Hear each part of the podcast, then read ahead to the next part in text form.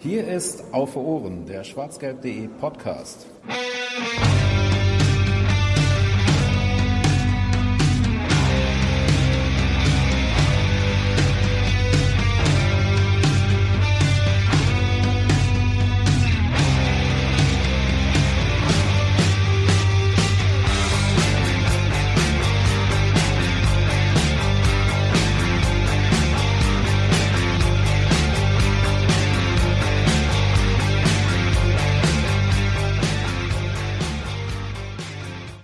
Ein warmer Sommerregen passelt ab jetzt die 21. Ausgabe von Auf für Ohren, dem schwarzgelb.de Podcast, auf euch herein. Hallo und herzlich willkommen. Ähm, wir werden heute ähm, ja die letzten Wochen besprechen und versuchen, so ein bisschen Ordnung in das Transferchaos rund um den BVB zu bringen. Äh, und äh, dabei helfen mir wie immer meine beiden tapferen Mitstreiter. Hallo Fanny. Hallo. Und hallo Volker. Was für ein Intro. Schönen guten Abend. Ja, ich dachte, wenn nicht jetzt über das Wetter reden, wann dann? Ist nämlich nicht ganz so beständiger Sommer. Naja, bei mir vorm Fenster regnet es jedenfalls und ähm, das soll uns nicht davon abhalten, über Fußball zu reden. Worüber reden wir denn genau, Fanny? Bei mir regnet es gerade übrigens nicht, obwohl ich im Sauerland lebe. Da meckern noch mal einer über das Sauerland. Ja, eigentlich hatten wir ähm, schon vor, uns ein bisschen zeitnah nach dem Pokalfinale zusammenzusetzen. Das hat jetzt aus den verschiedensten Gründen nicht geklappt, äh, weil es ja auch immer eine Herausforderung ist, eine kleinere zumindest, äh, mit drei oder vier Leuten einen Termin gleichzeitig zu finden. Ist aber auch gar nicht so schlimm, denn jetzt können wir nicht nur über das Pokalfinale reden, was auf jeden Fall auch unser Einstiegsthema gleich sein wird, ähm, denn da muss nochmal drüber geredet werden, das, was da passiert ist, war ja schließlich eines der Saison-Highlights, die es gab. Ähm, wir reden auch über die Abgänge beim BVB, die äh, es ja seit dem ähm, Sommer, ja, seit dem Sommer, seit dem Pokalfinale zu beklagen gab. Da gibt's ja den einen oder anderen, der jetzt nicht mehr für äh, Schwarz-Gelb spielen wird. Andererseits, auf der anderen Seite, und da hat sich ja vor allen Dingen in den letzten Tagen eine Menge getan, da wird ja jetzt mittlerweile jeden Tag ein neuer Name angekündigt, reden wir natürlich auch über die Neuzugänge und schauen mal, ähm, wie wir so dazu stehen, wer da gekommen ist, wer jetzt überhaupt genau kommt und wer dann vielleicht auch noch zusätzlich gehen könnte oder eben neu bei Borussia Dortmund anheuern könnte. Und außerdem hätte Jens vielleicht so dazwischen nochmal kurz einen kleinen Reisebericht von der A-Jugendmeisterschaft zu bieten. Ähm, da hat die U19 ja kürzlich, was, was letztes Wochenende oder ist das auch schon wieder zwei Wochen her? Das 29. ist eine Mai. gute Frage. Ja, das ist letztes Wochenende quasi. Also ja. vorletztes Jahr. Ähm, da hat die U19 ja in Sinsheim den äh, Titel der deutschen Meisterschaft einfahren können. Ja, dann fangen wir doch direkt äh, mit dem an, was du als erstes angesprochen hast und mit dem größten Schmerz, mit dem wir alle, glaube ich, so ein bisschen in die Sommerpause gegangen sind und das Spiel, was uns alle so ein bisschen den Rest gegeben hat und gesagt hat, so endlich jetzt kein Fußball mehr. Ähm, Borussia Dortmund traf im Pokalfinale in, im Berliner Olympiastadion auf den FC Bayern München und verlor das denkbar knapp und unglücklich im Elfmeterschießen. Fanny, ähm, erzähl uns doch so ein bisschen über das Spiel. Was ist dir aufgefallen? Was war unauffällig. Was waren deine Eindrücke? Ja, ich wäre erstmal eigentlich bei den Emotionen geblieben, die du gerade schon angesprochen hast, weil du ja sagtest, dass man das, dass uns das so ein bisschen mit Schmerzen in die Sommerpause geschickt hat. Ähm, ich war ja nicht in Berlin, ähm, weil ich eine Veranstaltung an dem Tag erst hatte, die ich wahrnehmen musste, leider. Und ähm, habe das Spiel dann tatsächlich in der Dortmunder Westfalenhalle geguckt was gar nicht so schlimm war, wie ich es anfangs befürchtet hatte. Also vor allen Dingen, als das Spiel dann lief, war es dann noch vollkommen egal, ähm, das da zu sehen. Vorher war dann halt so das übliche Programm. Aber auch das hätte schlimmer sein können. Also ein paar Fremdschirm-Momente waren da schon drin, aber eigentlich war es doch ganz lustig. Ähm, ja, und deswegen, eigentlich war ich im Vorfeld des Finals gar nicht so berauscht und voller Vorfreude und in dem Modus, dass ich gedacht habe, dass ich jetzt mega heiß bin auf das Spiel, dass ich gedacht habe, wir holen jetzt den Pokal und so. Hatte schon so eine gewisse Grundskepsis. Auch wenn ich immer noch gedacht habe, ja, Tuchel wird sich schon irgendwas ausdenken. Es kann auch gut sein, dass er sich da jetzt einen guten Matchplan rausgesucht hat und ähm, dann doch irgendeine Möglichkeit findet, die Bayern zu schlagen. Ähm, Aber meine, meine Erwartungen hielten sich halt in einem bestimmten Rahmen, sagen wir es mal so.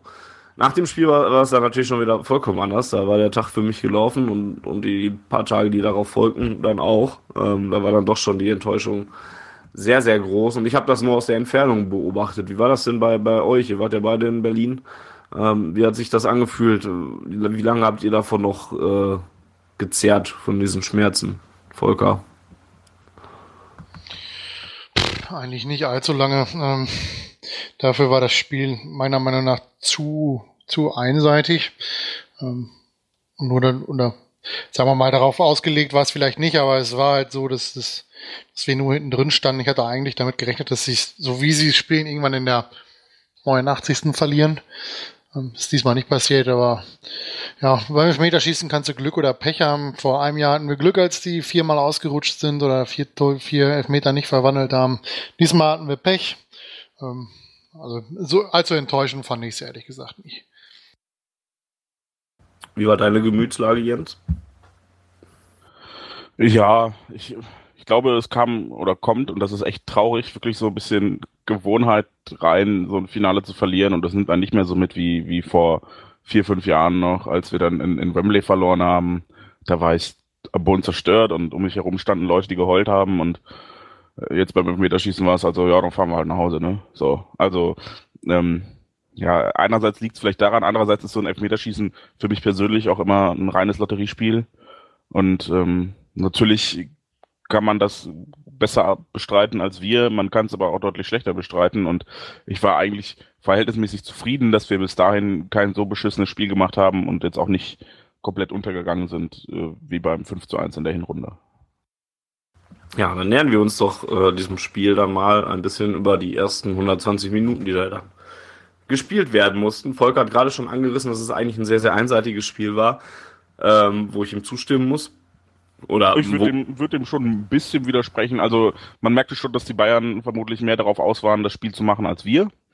Aber ich fand es jetzt nicht so super einseitig, weil, weil wir halt auch zwischendurch immer Nadelstiche setzen konnten. Und wenn ich allein an die, die Chance von Aubameyang in der, weiß ich nicht, 86., 87. denke, als er dann nach diesem Konter den Ball nur noch ins Tor schieben muss und ihn drüber ballert, fand ich jetzt nicht, dass es so, so total einseitig war. Wir hatten auch unsere Chancen und hätten das Ding sogar in der regulären Spielzeit gewinnen können, finde ich. Ähm, wobei ich schon Feldvorteile bei den Bayern sehe oder sah. Ja, und so hatte ich die Aussage von Volker aber auch verstanden. Also, es war kein vollkommen einseitiges Spiel. Wir wurden nicht in Berlin an die Wand gespielt oder so. Dann wäre es auch nicht über 120 Minuten gegangen und es hätte immer noch 0-0 gestanden, glaube ich. Aber wie du sagtest, die Feldvorteile hatten halt die Bayern. Ähm, das war relativ offensichtlich dann auch. Klar, wir hatten Konterchancen. Die, die, die größte, hast du gerade schon angesprochen, von Aubameyang wo du eigentlich das Finale ja und, und den Pokal auf dem Fuß hast und den eigentlich dann auch machen musst. Gegen jeden Gegner dieser Welt eigentlich und noch mehr gegen die Bayern, weil es von diesen Chancen eben nicht so viele gibt. Ähm, schon bitter, dass er den rein nicht, nicht gemacht hat. Bayern halt Feldvorteile. Das lag allerdings sicherlich auch daran, dass der BVB schon eher ja, einen defensiveren Ansatz gewählt hat und, und sich erstmal darauf konzentriert hat, kein Gegentor zu kriegen, als eins zu schießen. Oder Volker? Oder haben wir dich gerade in deiner, deiner Wahrnehmung oder in, in deiner Aussage komplett falsch wahrgenommen? Ich weiß halt nicht, ob es wirklich so gewollt gewesen ist, dass man, dass man vor allem äh, auf, auf Kontersätzen versucht, die Null zu halten, oder ob es von Bayern nicht irgendwann sogar aufgezwängt worden ist. Ähm, Schmelzer hat ja ein, dass wir die Null halt, also du meinst nein, dass wir hinten, dass wir nur noch hinten drin stehen und so, auf Konter okay. spielen müssen, dass uns das quasi aufgezwungen worden ist. Ähm, das ja, aber du hattest ja schon fünf defensive Leute eigentlich aufgeboten mit mit Sokrates, Hummels, Bender und auf den Außen noch Pischek und Schmelzer. Es war ja schon hauptsächlich eine Fünferkette, die da gespielt wurde. Ja, wobei Schmelzer ja auch, also nachdem er den Schiedsrichter ähm, nochmal gratuliert hat zu seiner grandiosen Leistung, mal wieder in einem Endspiel. Kommen wir auch noch zu, kommen wir auch noch zu. ähm, hat er ja schon gesagt, dass, dass sie es nicht so interpretieren oder nicht so spielen wollten, wie sie es gespielt haben. Ähm, also nicht allzu defensiv. Vielleicht hätte einer von denen, die da nominell defensiv gewesen sind, so wie beim Spiel im, im Westfalenstadion im, wann wäre es, im Februar oder März, ähm, wo Sturm dann eben halt schon nominell eben halt defensiver Spieler ist, aber keine defensive Rolle gespielt hat in den ersten 20, 25 Minuten. Ähm, aber ich, ich hätte mir ein bisschen mehr, äh, am Anfang vielleicht ein bisschen mehr Spektakel gewünscht, ähm, so wie, wie im Hinst oder im, im, im Ligaspiel. Das wäre ein bisschen spannender geworden, vielleicht für die Leute als, ja, als dieses typische Spiel, was man halt sonst so kennt, auf Konter zu setzen. Ja, im Grunde kam auch nur ein guter Konter dabei rum. Das war der, den, den Ober da verbockt hat. Ähm, ich hätte mir irgendwie ein bisschen, ein bisschen mehr erhofft für ein, für ein Pokalspiel, in das vielleicht ähm, ein bisschen mehr Mut von beiden Mannschaften, ein bisschen mehr Mut äh, gegeben hätte, weil gerade so ab der ja, 60., 65. Minute hat man eigentlich beiden Mannschaften angemerkt, dass sie, dass sie das ganz große Risiko nicht mehr gehen wollen ähm, und sich halt dann naja, die Murmel so ein bisschen zugeschoben haben. Also spektakulär war es nicht, meiner Meinung nach. Nein, keineswegs. Es war eine lange Saison. Das hat man beiden Mannschaften angemerkt. Ja, das kommt natürlich hinzu. Ja. Den, man, wenn man dann, äh, ich glaube, bis zur 75. Minute schon zweimal wechseln musste, verletzungsbedingt, äh, die halbe Viererkette hinten rausnehmen musste, ist natürlich äh, nicht so gut. Und vor allem, wenn man dann bedenkt, dass Bayern bis zur 105. Minute mit einer der gleichen Mannschaft gespielt hat und erst in der 105. Minute gewechselt hat, ja, da hatten die natürlich ein bisschen den frische Vorteil am Ende, glaube ich. Wobei sie jetzt auch nicht so wirken, als könnten sie noch ganz lange Fußball spielen unbedingt. Oder wollten sie noch ganz lange Fußball spielen. Ähm, Nochmal zur Erinnerung, Dur musste in der 70. Minute Schmelzer ersetzen, weil es nicht mehr weiterging. Und dann hatten wir in der 78. Minute ja noch den Wechsel ähm, des Kapitäns im des letzten Spiel für Borussia Dortmund. Mats Hummels ging dann raus mit Krämpfen und mit dem Muskelfaserriss, der ihm, Muskelbündelriss, was ist es genau gerade? Der ihm jetzt auf jeden Fall auch die ersten Spiele der EM ja sogar kosten wird. Nein, nein, nein, der ist runtergegangen, weil er sich das nicht zutrauen wollte, zu schießen gegen die Bayern. Natürlich. Können wir bitte noch ein bisschen in die Richtung gehen? Ja, wir, dabei sind? zu Mats Hummels kommen wir auch noch. Ähm, ich habe hier gerade die Kickernoten vor mir und ich äh, sehe da einen recht eindeutigen Trend dabei. Wenn ich die defensiven Spieler hier dabei sehe, dann sehe ich gute Noten für Burki, für Sokrates, für äh, Julian Weigel, äh, für Sven Bender und sehe im offensiven Bereich Mikitayan mit einer 4, Reus mit einer 4 und Aubameyang mit einer 4,5. Ist das auch so ein bisschen das, was das Spiel ja, entschieden hat es nicht, weil es 0 zu 0 ausgegangen ist. Aber was das Spiel ausgemacht hat, so ein bisschen, dass ein Henrik Mikitayan zum Ende der Saison, genauso wie Marco Reus und, und, und Aubameyang zum Ende der Saison, dann vielleicht doch, naja, das, den, den Lohn, den Lohn, den Tribut dafür zollen sollte, dass es 56, 57 Pflichtspiele in einer Saison waren und dass es dann am Ende eben nicht mehr das Top-Level war, was abgerufen werden konnte von diesen drei Spielern, die die ganze Saison Mkhitaryan, Reus und Aubameyang ähm, von Borussia Dortmund geprägt haben. Spötter würden wahrscheinlich jetzt behaupten, dass Mkhitaryan mit den Gedanken schon bei einem anderen Verein war. ich finde zum Beispiel Reus kommt da viel zu schlecht bei weg. Ähm, Klar, in der Offensive hat er jetzt nicht so die Riesenszenen gehabt. Er hat aber auch keine Riesenfahrkarte geschossen wie 2015. Ähm, aber zum Beispiel defensiv fand ich Reus zum Beispiel ziemlich gut. Er hat drei, vier richtig wichtige Balleroberungen gegen äh, Thomas Müller im Mittelfeld gehabt. Ähm, das muss man ihm auch mal ein bisschen mit anrechnen, dass er eben halt auch defensive Arbeiten gemacht hat, ähm, die er ja wahrscheinlich nicht allzu gerne macht.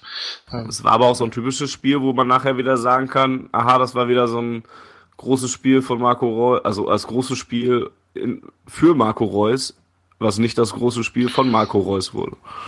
Ja, schon richtig, aber wenn man jetzt mal, jetzt ist ja ein bisschen Zeit ver vergangen seitdem, wenn man jetzt überlegt, dass er die WM, äh, die WM, die EM verpasst, weil er sich im Finale verletzt hat, er hat die 120 Minuten durchgespielt und in den Elfmeter geschossen. Ähm, also Klar, als die Noten vergeben worden sind, wusste man das wahrscheinlich noch nicht. Äh, aber ich finde schon, dass man, dass, dass man ihm da jetzt nicht vorwerfen kann, so in der Retro-Perspektive, dass er da wieder so fürchterlich versagt haben soll, ähm, wie er das vielleicht gegen, andere wichtige Spiele, also gegen Wolfsburg speziell letzte Saison, das Pokalfinale, das war eine der schlechtesten Leistungen, die Marco Reus in den Anführungsstrichen wichtigen Spielen auf das, aufs Feld gebracht haben, meiner Meinung nach. Da habe ich mehr von ihm erwartet, aber jetzt gegen, gegen Bayern fand ich ihn eigentlich ganz in Ordnung. Da habe ich schlechtere gesehen bei uns. Ober zum Beispiel. Und woran lag es dann bei Ober zum Beispiel?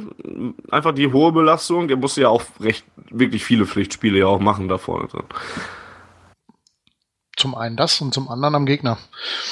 ist ja jetzt keine Zumba-Truppe, die da gegen uns gespielt hat mit 17 Gegentoren in 34 Ligaspielen. Ähm, da ist es halt auch nicht so einfach. Vielleicht ich reicht doch, um das noch eben auszuführen, vielleicht reicht auch die Klasse eines Aubameyang noch nicht für die ganz großen Gegner, so wie es damals bei Kollege äh, Lewandowski gewesen ist, der dann eben halt auch gegen die ganz großen Gegner äh, seine, seine Tore gemacht hat im Pokalfinale gegen Real Madrid und so weiter. Nur gegen die Bayern hat er seinem Pokalfinale 2012 kein Tor mehr geschossen. In den kommenden acht Spielen oder sowas. Also da wäre ich jetzt ein bisschen vorsichtig, was die ganz große Klasse gegen ganz große Gegner betrifft. Natürlich gegen Real Madrid hat er, hat er natürlich ein Weltklasse-Spiel abgeliefert und vielleicht das beste Spiel eines Stürmers, was man in den letzten Jahren so gesehen hat. Aber gegen die Bayern, ich weiß nicht warum, war er nicht Nein. so brillant. Ähm, Nein, ich, ich fand, also in, in dem Double-Jahr ja schon.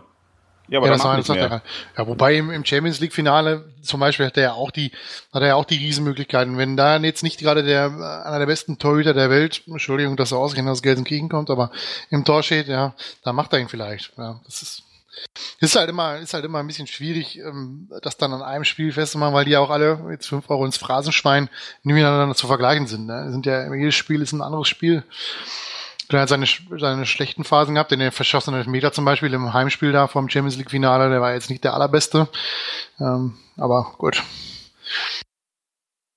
Worauf ich eigentlich hinaus wollte, war, dass unsere Offensive generell so ein bisschen in der Luft hing. Und ähm, da hat man, glaube ich, noch so ein bisschen gesehen, wie wichtig ein Spieler wie, wie Ilkay Gündogan ist, der uns da jetzt äh, fehlen und verlassen wird. Sprechen wir nachher noch drüber ähm, weil halt auch Mikitarian überhaupt nicht gut aussah. Und ich habe zwar, ich meine zwar einen, einen Plan erkannt zu haben bei dieser Offensive, dass man wirklich versucht hat, gezielt eher über die Kimmich-Seite anzugreifen und Marco Reus sehr viel aktiver ins Spiel eingebunden hat als Mikitarian, was ich äh, dann so überhaupt nicht verstanden habe, weil es sich zwischenzeitlich als komplett wirkungslos erwies und da der Ball immer flöten ging, weil die äh, Passspiele zu ungenau waren oder weil Reus halt auch einfach Probleme mit der Ballannahme oder Verarbeitung hatte, ähm, während Mikitarian einfach quasi gar nicht stattgefunden hat. Hm, was natürlich auch an ihm liegt, aber auch an den, an den Zuspielen der Mitspieler. Ähm, deshalb hingen die alle so ein bisschen in der, in der Luft und wenn Aubameyang mal die Chance hatte, ähm, irgendwie den Ball zu bekommen und vielleicht auch Platz hat, um zu laufen, hat er fast immer das Beste draus gemacht. Nur halt zum Schluss nicht. Und ähm, ich bin ja eigentlich jemand, der von einem, von einem Profifußballer nicht so viel erwartet dafür, dass die ein paar Millionen Euro im Jahr verdienen.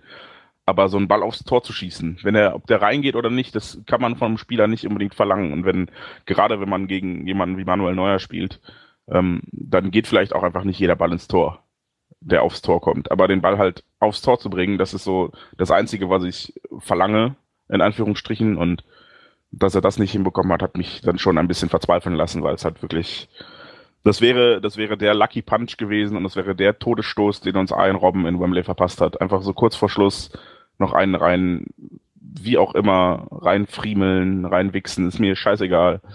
Dann wäre das, dann wäre die Messe gelesen, dann wäre das Spiel zu Ende, dann hätte die dicke Frau zu Ende gesungen und äh, ja, so hat sich das halt leider nicht ergeben.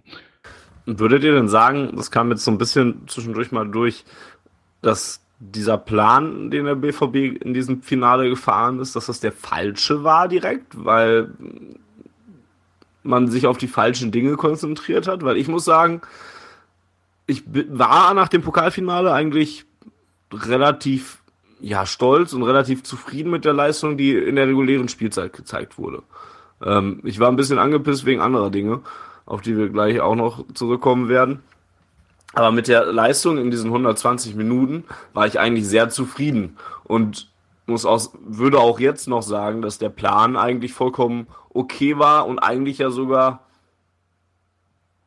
in weiten Teilen aufgegangen ist, weil man gegen die vielleicht trotzdem weltbeste Mannschaft der Welt oder zumindest eine der Top 4 einfach kein Tor gekriegt hat und noch nicht mal richtig krass gewackelt hat.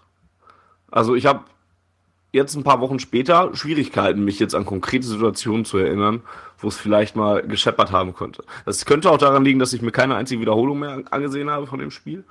Aber klar, ich, ich weiß, dass es Chancen gab für den Bayern, aber ich habe sie nicht mehr so konkret vor dem Auge. Ähm, glaubt ihr denn, um die Frage nochmal zu wiederholen, dass das der falsche Plan war? Volker, bei dir kam das eben mal so, so ein bisschen durch, dass, dass man einen anderen Plan gewählt hat, als du es dir vielleicht gewünscht hättest. Also ich kann mir ehrlich gesagt nicht vorstellen, dass es Plan gewesen ist, sich so tief hinten reindrängen zu lassen. Auch über mehrere, gerade in der zweiten Halbzeit gab es eine Phase von, ich habe jetzt keine Minuten im Kopf, aber es waren sicherlich eine zweistellige Zahl an Minuten, wo der BVB beim Spielaufbau fast jeden Ball verloren hat. Und das führt dann meiner Meinung nach dazu, dass man, dass man halt viel laufen muss, äh, um, um die Lücken wieder zuzumachen. Die entstehen, weil sich alle so ein bisschen offensiv orientieren und in dem Moment, wenn der zweite Ball dann gleich beim Gegner landet, dürfen sie alle wieder zurück. Das ist so der Kardinalfehler, den man gemacht hat im Hinspiel in München, wo man fünf Stück gekriegt hat, indem man nämlich immer relativ schnell die Bälle verloren hat, weil man mit hohen Bällen versucht hat zu agieren. Ich, ich, ich ich bin kein Trainer, aber ich glaube, das war nicht so wirklich der Plan, da äh, so schnell die Bälle wieder abzugeben und, nur noch hinten drin zu stehen. Ich glaube, der Plan war schon ein bisschen äh, dem FC Bayern den Ball zu überlassen, aber nicht so krass, wie es teilweise passiert ist. Weil man schafft ja auch dann keine Entlastung, das kommt auch noch hinzu. Also in der Phase, irgendwie so Mitte der zweiten Halbzeit, war ich der festen Überzeugung, dass es nicht mehr allzu lange dauert, bis der erste Ball drin ist und dann bricht das ganze Kartenhaus zusammen. Ähm, aber es ist ja zum Glück nicht passiert. Wenn natürlich Ober in der 86. den Ball reinmacht, äh, ist er der Held und wir denken, wir loben Tuchel für die geile Taktik und äh, feiern wie Atletico Madrid im Champions League Halbfinale, die es auch nicht viel anders gemacht haben, die nur deutlich besser verteidigt haben die vor allem vorne einen reingemacht haben. Das ist ja noch viel, viel wichtiger. Ja, ja, die haben halt ihre eine Riesenmöglichkeit genutzt, genau wie im Hinspiel. Die haben halt ihre eine Möglichkeit genutzt, hatten ein bisschen viel Glück dabei, dass da eine Ball an die Latte geht und dann hält der Torwart noch ein und äh, ja, ist halt auch eine Qualität, dass du die, die wenigen Chancen, die du hast, dann eben halt auch nutzt. Und diese Qualität ging dem BVB leider im Finale ab. Was meiner Meinung nach auch, und da würde ich dann schon, ich will nicht sagen, falscher Plan, aber falsche, falsches Personal. Ich fand die Wahl Castro statt Kagawa ein bisschen unglücklich, was sich genau in den Sachen widerspiegelte, die Volker gerade ansprach, dass halt die Ballsicherheit nicht so wirklich da war und die, die Passgenauigkeit nicht richtig stimmte, gerade in den Spielaufbausituationen. Und ähm, da ging ich eigentlich fest davon aus, dass Kagawa als, als jemand, der wirklich sehr ballsicher ist und jetzt vielleicht auch nicht immer der schnellste und auch nicht der, der super Konterstürmer, aber dann doch jemand, der den Ball relativ sicher behauptet, egal gegen wen, ähm, dass er spielen würde gegen die Bayern. Und ähm, ich will Castro an der Stelle überhaupt keinen Vorwurf machen und will auch nicht sagen, er hätte schlecht gespielt. Ich fand das war nur so eine Position, wo ich mir einen anderen Spieler gewünscht hätte. Und ähm, das hat sich im Laufe des Spiels auch einfach so ein bisschen äh, herauskristallisiert, dass das so eine Schwäche war, die uns abging oder eine Stärke, die uns fehlte, so rum. Ähm, dass, dass wir die Ballsicherheit nicht hatten, die wir gebraucht hätten, um die Bayern dann auch so ein bisschen von unserem Tor durch eigenen Ballbesitz einfach wegzuhalten. Ja, ich glaube, äh, Bert van Marwijk war es, der mal gesagt hat, als er hier Trainer war, ähm, dass Ballbesitz was Großartiges ist, weil solange du den Ball hast, kann der Gegner kein Tor schießen. An einer anderen Szene, die für dieses Spiel nicht unwichtig war, ähm, war Gonzalo Castro auch beteiligt, nämlich in der 39. Minute. Da wird es jetzt keine große Diskussionsbereitschaft geben von unserer Seite, weil wir das alles recht ähnlich sehen dürften. Aber muss der Chronist, Chronistenpflicht entsprechend natürlich auch ähm, noch erwähnt werden. Da wurde Castro ins Gesicht gegriffen von unserem lieben Freund Franck Ribéry. Wir erinnern uns an diverse Duelle mit Kuba auch. Die, nee, das war Rafinha, ne? Aber Ribéry hat sich auch bestimmt schon mal irgendwas geleistet. Also ja, Lewandowski im Champions League Finale. Zum Beispiel, genau. Äh, Ende vom Lied war aber trotzdem, dass, und das ist, ich krieg schon wieder Puls, dass, dass, obwohl der vierte Offizielle direkt neben Gonzalo Castro und Ribéry steht, Ribéry weiter Fußball spielen darf. Es gibt keinen auf dieser Welt, der mir erklären kann, was da passiert ist schon wieder. Das, also, da bin ich immer noch fassungslos. Und wie gesagt, da werde ich immer noch böse drum. Der steht direkt daneben. Es ist ersichtlich schon im Vorfeld, dass da jetzt gleich irgendwie was brodelt. Und wer Ribery gesehen hat, wie er da in den ersten Minuten überhaupt sich verhalten hat, war die ganze Zeit schon aufgeladen, die ganze erste Halbzeit lang. Und man konnte die ganze erste Halbzeit eigentlich beobachten, wie das auf diesen Klimax hinausläuft, auf, auf diesen Punkt, wo es dann irgendwann diese Stelle gibt, an der mal irgendwem Ribery, irgendwer Ribery nochmal krumm kommt und der deswegen wieder ausrastet, so wie er es halt auch öfter mal gerne tut und sich sowas leistet, wie eben Castro ins Gesicht zu grapschen. Und dann steht direkt der vierte Offizielle daneben Man hat es 40 Minuten lang kommen sehen und es gibt keine Konsequenz dafür. Ich finde es schwierig, Doch, eine damit. gelbe Karte für Gonzalo Castro. Ja, für Ribery ja auch. Ja, aber, aber er da weiter Fußball spielt. Das ist halt das Unverständliche. Und äh, ich finde es immer schwierig, nach dem Spiel sich hinzustellen und zu sagen, dann wäre das Spiel anders gelaufen oder dann, dann hätten wir das Ding gewonnen oder so. Das weiß niemand. Das wäre auch nicht unbedingt wesentlich leichter geworden. Äh, doch leichter vielleicht ein bisschen schon, aber es wäre keine Garantie für einen Sieg gewesen. Deswegen fand ich Schmelzers Aussagen, auch wenn sie im Kern ja sogar berechtigt waren, vielleicht auch ein bisschen unglücklich. Aber darüber kann, Ja, da, hätte ja- darüber kann ich hinwegsehen. Er hat ja nicht gesagt, dass wir das Spiel deswegen gewinnen. Nee, er hat nee. gesagt, dass das Spiel eine ganz andere Statik bekommt. Und das ist nun mal so. Wenn die mit zehn Ja. Mann, können die, hat, können die ihr Spiel, müssen sie es anders aufziehen. Ja, das ist halt, das ist halt so. Mit zehn Mann spielst du grundsätzlich anders. Nicht schlechter, aber anders. Ähm, als, als mit elf Leuten. Du musst viel mehr Energie aufwenden, ja, weil du ja Lücken zulaufen musst und so weiter und so fort. Ähm, also Klar, das so, ist so eine rote Karte im Platzverweis beeinflusst das Spiel immer, egal in welche Richtung. Und äh, gerade deshalb ist es halt besonders bitter, dass es jetzt nicht das erste Mal passiert, dass, äh, dass, dass sowas in einem Finale gegen uns äh, ja, der Schiedsrichter beide Augen zudrückt äh, wo, und ihm halt entsprechend den Übeltäter nicht vom Platz stellt. Das war im Champions League Finale genau dasselbe Theater. Ähm, Da hätte Dante auch runtergemusst. Bei Ribery weiß ich jetzt nicht, ob da, ob Lewandowski auch ausgeholt. Ich glaube schon. Also hätten sie beide runtergemusst, aber verändert halt die, die, die Statik des Spiels komplett, wenn einer vom Platz muss. Ansonsten könnte man sich das mit dem Platzverweisen ja auch einfach sparen. ja, komplett richtig. Also, das ist ein andere, dass das Spiel anders hätte laufen können, das, das bestreitet keiner. Aber ich weiß nicht, ob ich es unbedingt gebraucht hätte, dass, ein, dass Marcel Schmelzer sich dahin stellt. Aber ist auch gar nicht so wichtig, darum geht's mir gar nicht. Was ich ist, aber, halt, ist halt genervt, ne? Das kann ich aber noch Klar, nachvollziehen. Du eben. Spielst, spielst vier Finals am, am, am Stück, verlierst vier am Stück. Bei einem bist du selber schuld, weil du absolut Kacke spielst gegen, gegen Wolfsburg und bei anderen dreien hat der Schiedsrichter einen enormen Anteil in der ganzen Geschichte. Ja, Was willst du da machen? klar. Ne, naja, beim einen erkennt er das Tor nicht, was jeder gesehen hat, und beim anderen muss der Ribery vom Platz, was jeder gesehen hat, und beim Champions League Finale muss Dante vom Platz, weil er mit Gelb jemanden Rüde von den Socken holt und es keine gelb-rote Karte gibt. Also da gibt's im Grunde ja nichts zu diskutieren. Es ist, es ist schon bitter. Was ich auch interessant finde, ist, dass ich so das Gefühl hatte, dass das in der medialen Nachberichterstattung auch gar nicht so die große Rolle mehr gespielt hat. Ja, weil sie es gewohnt sind. Ja, aber es, aber das kann ja trotzdem nicht sein. Also, Jens, sag du doch mal was dazu. Ja, dass es Ja. gewohnt sind, das darf in der Tat wirklich nicht sein. Und ich glaube, das ist auch das, was mich am meisten darüber aufregt, dass, dass man mal eine Fehlentscheidung trifft und vielleicht auch in, in so einer Rangelei jetzt das so bewertet, dass die beide sich zu nahe gekommen sind und deshalb einfach mit beiden mit Gelb äh, ja einfach für Ruhe sorgt und sagt, alles klar, jetzt ist genug hier, ihr beiden Streithähne, reicht jetzt langsam mal, ohne das halt richtig zu beurteilen, weil man, keine Ahnung, eine Brille mit vier Di Dioptrien mehr braucht, als man sie gerade trägt. Keine Ahnung. Also selbst mit Brille mit vier Dioptrien, der Typ, der daneben, der steht daneben. Der kann riechen, wie er dem ins Gesicht schlägt. Ach, Vor allem hat ihm das, den Finger ins Auge gesteckt, das war richtig äh, appetitlich.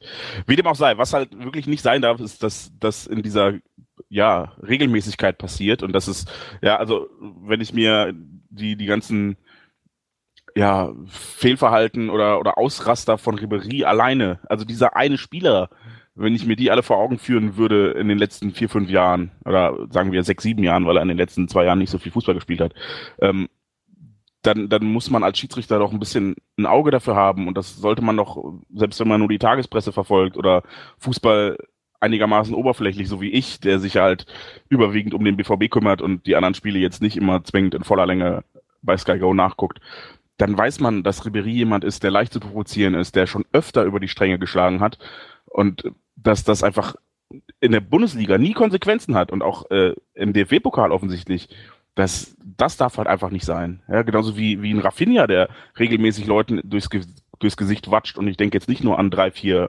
Zusammentreffen mit Kuba. Ähm, dass, dass sowas einfach mittelfristig keine Konsequenzen hat, dass ein Schiedsrichter gespann und auch eine Schiedsrichterzunft in ganz Deutschland sich nicht darauf einstellen kann und sagen kann, hey, jo, ne, denkt dran, der Ribery ist leicht zu provozieren, könnte sein, dass der mal wieder austickt, hat er schon öfter gemacht. Vielleicht würde man so ja auch eine erzieherische Wirkung erreichen und irgendwann wäre Ribery ein ruhigerer Spieler und nicht mehr so provozierbar. dass das halt ausbleibt, das ist unfassbar. Und ich erinnere mich noch an, an diesen riesigen Aufschrei, den die Bayern irgendwann mal hatten, als Ribéry im Champions League Halbfinale eine rote Karte gesehen hat. Was vollkommen berechtfertigt war, aber sie waren es einfach nicht gewohnt. Sie haben, sie kannten das nicht, dass ein Spieler von ihnen austickt und dafür auch noch bestraft wird. Und das ist ein Umstand, der sich einfach ändern muss. Nicht, äh, weil ich was gegen die Bayern habe, sondern weil es einfach nicht gerecht ist und nicht sein kann, dass Spieler wiederholt und wiederholt und wiederholt über die Strecke schlagen und äh, tätlich werden gegen Mitspieler und gegen Spieler und ähm, entsprechend keine Konsequenzen zu befürchten haben. Für das eine Spiel jetzt habt ihr schon ganz richtig gesagt, es hätte sicherlich die Statik verändert, aber es ist auch keine Garantie, dass wir deshalb gewonnen hätten. Und ähm, letzten Endes passieren Fehlentscheidungen. Das ist super nervig, dass sie bei uns in den Finals immer gegen uns ausfallen gefühlt. Aber ähm, wir hatten ja immer noch Chancen, das Spiel trotzdem zu gewinnen. Deshalb bin ich da immer so ein bisschen, tue ich mich schwer damit, dem Schiedsrichter jetzt letzten Endes die Schuld daran zu geben, dass wir nicht gewonnen haben. Aber das Gesamtbild, das sich halt über mehrere Monate, Jahre äh, entwickelt, das ist halt das Traurige und das ist das Gefährliche, woran man definitiv arbeiten sollte, finde ich. Ich glaube, ich muss mich korrigieren. Jetzt, wo ich gerade noch mal so ein bisschen drüber nachgedacht habe, war, glaube ich, nicht das Finalspiel das, wo Ribéry so ein bisschen übermotiviert war und, und das absehbar war, dass sich das immer wieder gesteigert hat, sondern das Spiel gegen Atletico Madrid im Rückspiel. Das mir, glaube ich, aufgefallen. Bin mir jetzt aber selber nicht mehr ganz sicher. Eins von den beiden Spielen war es auf jeden Fall, wo, wo, wo, wo ich mich schon über ihn aufgeregt habe. Ich glaube, im Finale war er, glaube ich, in den ersten Minuten relativ aktiv und ging mir mit guten, also mit, mit Fußball. Das, was er eigentlich ja sogar kann, das ist ja das Schlimme. Äh, da ging er mir mit auf den Keks. Nun ja, äh, spielentscheidend vielleicht, ähm, spielentscheidend ganz sicher war das Elfmeterschießen, über das wir dann reden müssen.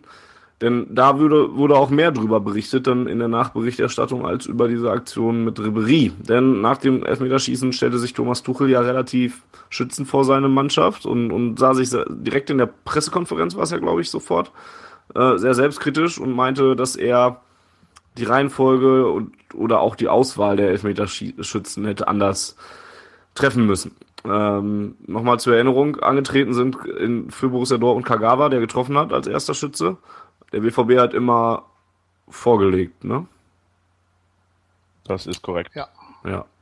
Dann hat äh, Sven Bender geschossen und sorry, aber als der, als ich sah, dass Sven Bender einen Elfmeter schießen wird, wusste ich, dass er nicht reingehen wird, weil Sven Bender sehr selten ein Scheunentor trifft. Dann kam Papa Sokrates, dem ich vielleicht noch, am, noch zugetraut hätte, aber der dann auch noch den Pfosten geschossen hat, äh, getroffen hat. Und dann erst kamen die eigentlich vermeintlich treffsicheren Schützen, wie Aubameyang, der getroffen hat, und Reus, der getroffen hat. Das waren die fünf Elfmeterschützen in dieser Reihenfolge, die Borussia Dortmund ins Rennen geschickt hat. Und ich gehörte nach dem Spiel schon doch zu der Fraktion, die das nicht nachvollziehen konnte. Also nicht, nicht nur die Reihenfolge, dass Bender da als Zweite schießen muss, sondern ich habe einfach komplett nicht nachvollziehen können, warum Sven Bender überhaupt schießt. Ja, da, da kann man mir jetzt vieles erzählen mit, ähm, eigentlich muss ich jetzt jedem Fußballprofi es zutrauen, den Ball aus elf Metern im Tor unterzubringen oder weiß der Geier was. Sven Bender. Ich, sehe ich ja schon, wie lange ist er beim BVB? Seit wie vielen Jahren sehe ich den und sehe, wie er mal aufs Tor schießt vor der Süd oder im Spiel. Und früher war, war, waren es entweder er oder Kehl, die die Bälle geschossen haben, die meilenweit über das Tor des Gegners gingen. Jetzt ist es nur noch Sven Bender. Oder hauptsächlich Sven Bender. Der, der, ich wusste es halt einfach, als ich ihn gesehen habe, dass er den Elfmeter wahrscheinlich nicht reinmachen wird. Und auch Sokrates ist jetzt auch nicht derjenige, den ich da jetzt unbedingt aufs Feld schieß, äh, schicken würde als Trainer. Und dann verstehe ich einfach nicht, sorry, aber wenn man einen Henrik Mikitarian dann da auf dem Platz hat, der eine überragende Saison gespielt hat, der auf jeden Fall schießen kann, besser als es Sven Bender kann, ähm, warum der dann nicht einen Elfmeter schießt. Ich weiß, dass es wird jetzt wahrscheinlich auch eine sehr lebhafte Diskussion werden, weil ich weiß, dass Volker das zum Beispiel schon mal relativ anders sieht. Aber das war so das Gemengelage in meinem Kopf, was ich nach diesem Spiel ähm, durchdacht habe. Und was ich auch heute immer noch nicht ganz nachvollziehen kann, dass da zwei Innenverteidiger schießen mussten und vor allen Dingen, dass Sven Bender schießen musste. Während andere, wie Henrik Mkhitaryan, da draußen waren und sich das angeguckt haben. Volker, dich habe ich gerade schon erwäh erwähnt. Ich weiß, dass du das anders siehst. Erzähl. Ja, also Bender war richtig schlecht. Der Schuss war genauso schlecht wie der von Kimmich. Ich bin, die beiden duellieren sich um den schlechtesten Elfmeter. In nein, nein, also Kimmich war schon für mich noch eine Kategorie schlechter. Also der, ja. Also ich finde ja bei Sokrates kann man gar nicht so viel meckern. Der Herr Pech, der trifft halt den Pfosten. Äh, das, das ist richtig. Das, da ist also es mehr Pech gewesen. Das, das ist einfach unglücklich. Ja, er trifft halt den Pfosten. Wenn er den drei Millimeter weiter rechts schießt, geht dann den Innenpfosten und geht rein. Und dann sagen sie alle, boah, was hat der den abgezockt an den, Pfosten, an den Innenpfosten und dann reingesetzt. Ähm, bei der Personale Mikitarian bin ich immer noch ein bisschen her, hin und her gerissen. Auf der einen Seite kann ich die Kritik verstehen, dass man sagt, jemand von seinem, von seinen Fähigkeiten, von seinem Anspruch auch, der muss den Elfmeter schießen. Auf der anderen Seite, wenn er sich selber nicht in der Lage fühlt, den Elfmeter zu schießen und er haut den daneben und das kommt dann irgendwann raus, dann sagen die, die jetzt meckern, warum er nicht geschossen hat, dass er nicht mutig genug ist, die sagen dann, warum hat er denn geschossen, der Idiot, wenn er doch selber in der, in der, wenn er doch selber der Meinung ist, er hat da körperlich wie geistig nicht die Fähigkeiten, in dem Moment den Elfmeter zu schießen. Also das im Nachhinein kann man es natürlich immer immer leicht sagen ähm, oder leicht über über Mkhitaryan dann entsprechend schimpfen ähm, dass er da nicht den Mut hatte anzutreten. Also ich bin da immer noch ein bisschen zwiegespalten, würde aber eher dazu tendieren, dass ich grundsätzlich als Spieler, wenn ich, wenn ich der eigenen Auffassung bin, ich kann den nicht schießen oder ich fühle mich nicht dazu in der Lage, den zu schießen, nicht zu den ersten fünf Schützen gehören sollte. Andere sehen das anders, die gehen da mit gutem Beispiel voran und schießen den trotzdem drei Meter in die Wolken. Ähm, die halten es dann aus. Also muss jeder Spieler im Grunde für sich selber wissen, in meiner Meinung nach. Bei, bei Henrik Mkhitaryan kommt ja jetzt vor allen Dingen noch was hinzu, was damals vielleicht noch nicht ganz so klar ersichtlich war. Aber jetzt so ein paar Wochen später mit dem ganzen Hickhack, was es da gibt um Vertragsverlängerung oder Abschiedsgedanken oder so, dann kommt, kannst du ja sogar noch sagen, jetzt mache ich hier aber den, den Großen und will mehr Geld oder was weiß ich, oder will vielleicht den Verein wechseln nach, nach einer großen Saison, die ich jetzt hier gespielt habe. Mein, mein Berater geht da auf, auf Barrikaden und so, aber ich habe nicht mal die Eier, einen Elfmeter zu schießen. Ne? Bespitz, überspitzt formuliert bewusst, aber das ist auch noch ein Faktor, der sicherlich noch dazu kommt. Und ich hätte mir halt einfach, ich, ich war echt geschockt, als ich dann nach dem Elfmeterschießen, ich weiß nicht, ob es Marcel Schmelzer gesagt hat. Irgendjemand hat, glaube ich, gesagt, warum ein, ein Bender und ein Sokrates geschossen haben. Und, und, und hat es dann so sinngemäß halt ausgedrückt, ja, das wollte halt sonst keiner.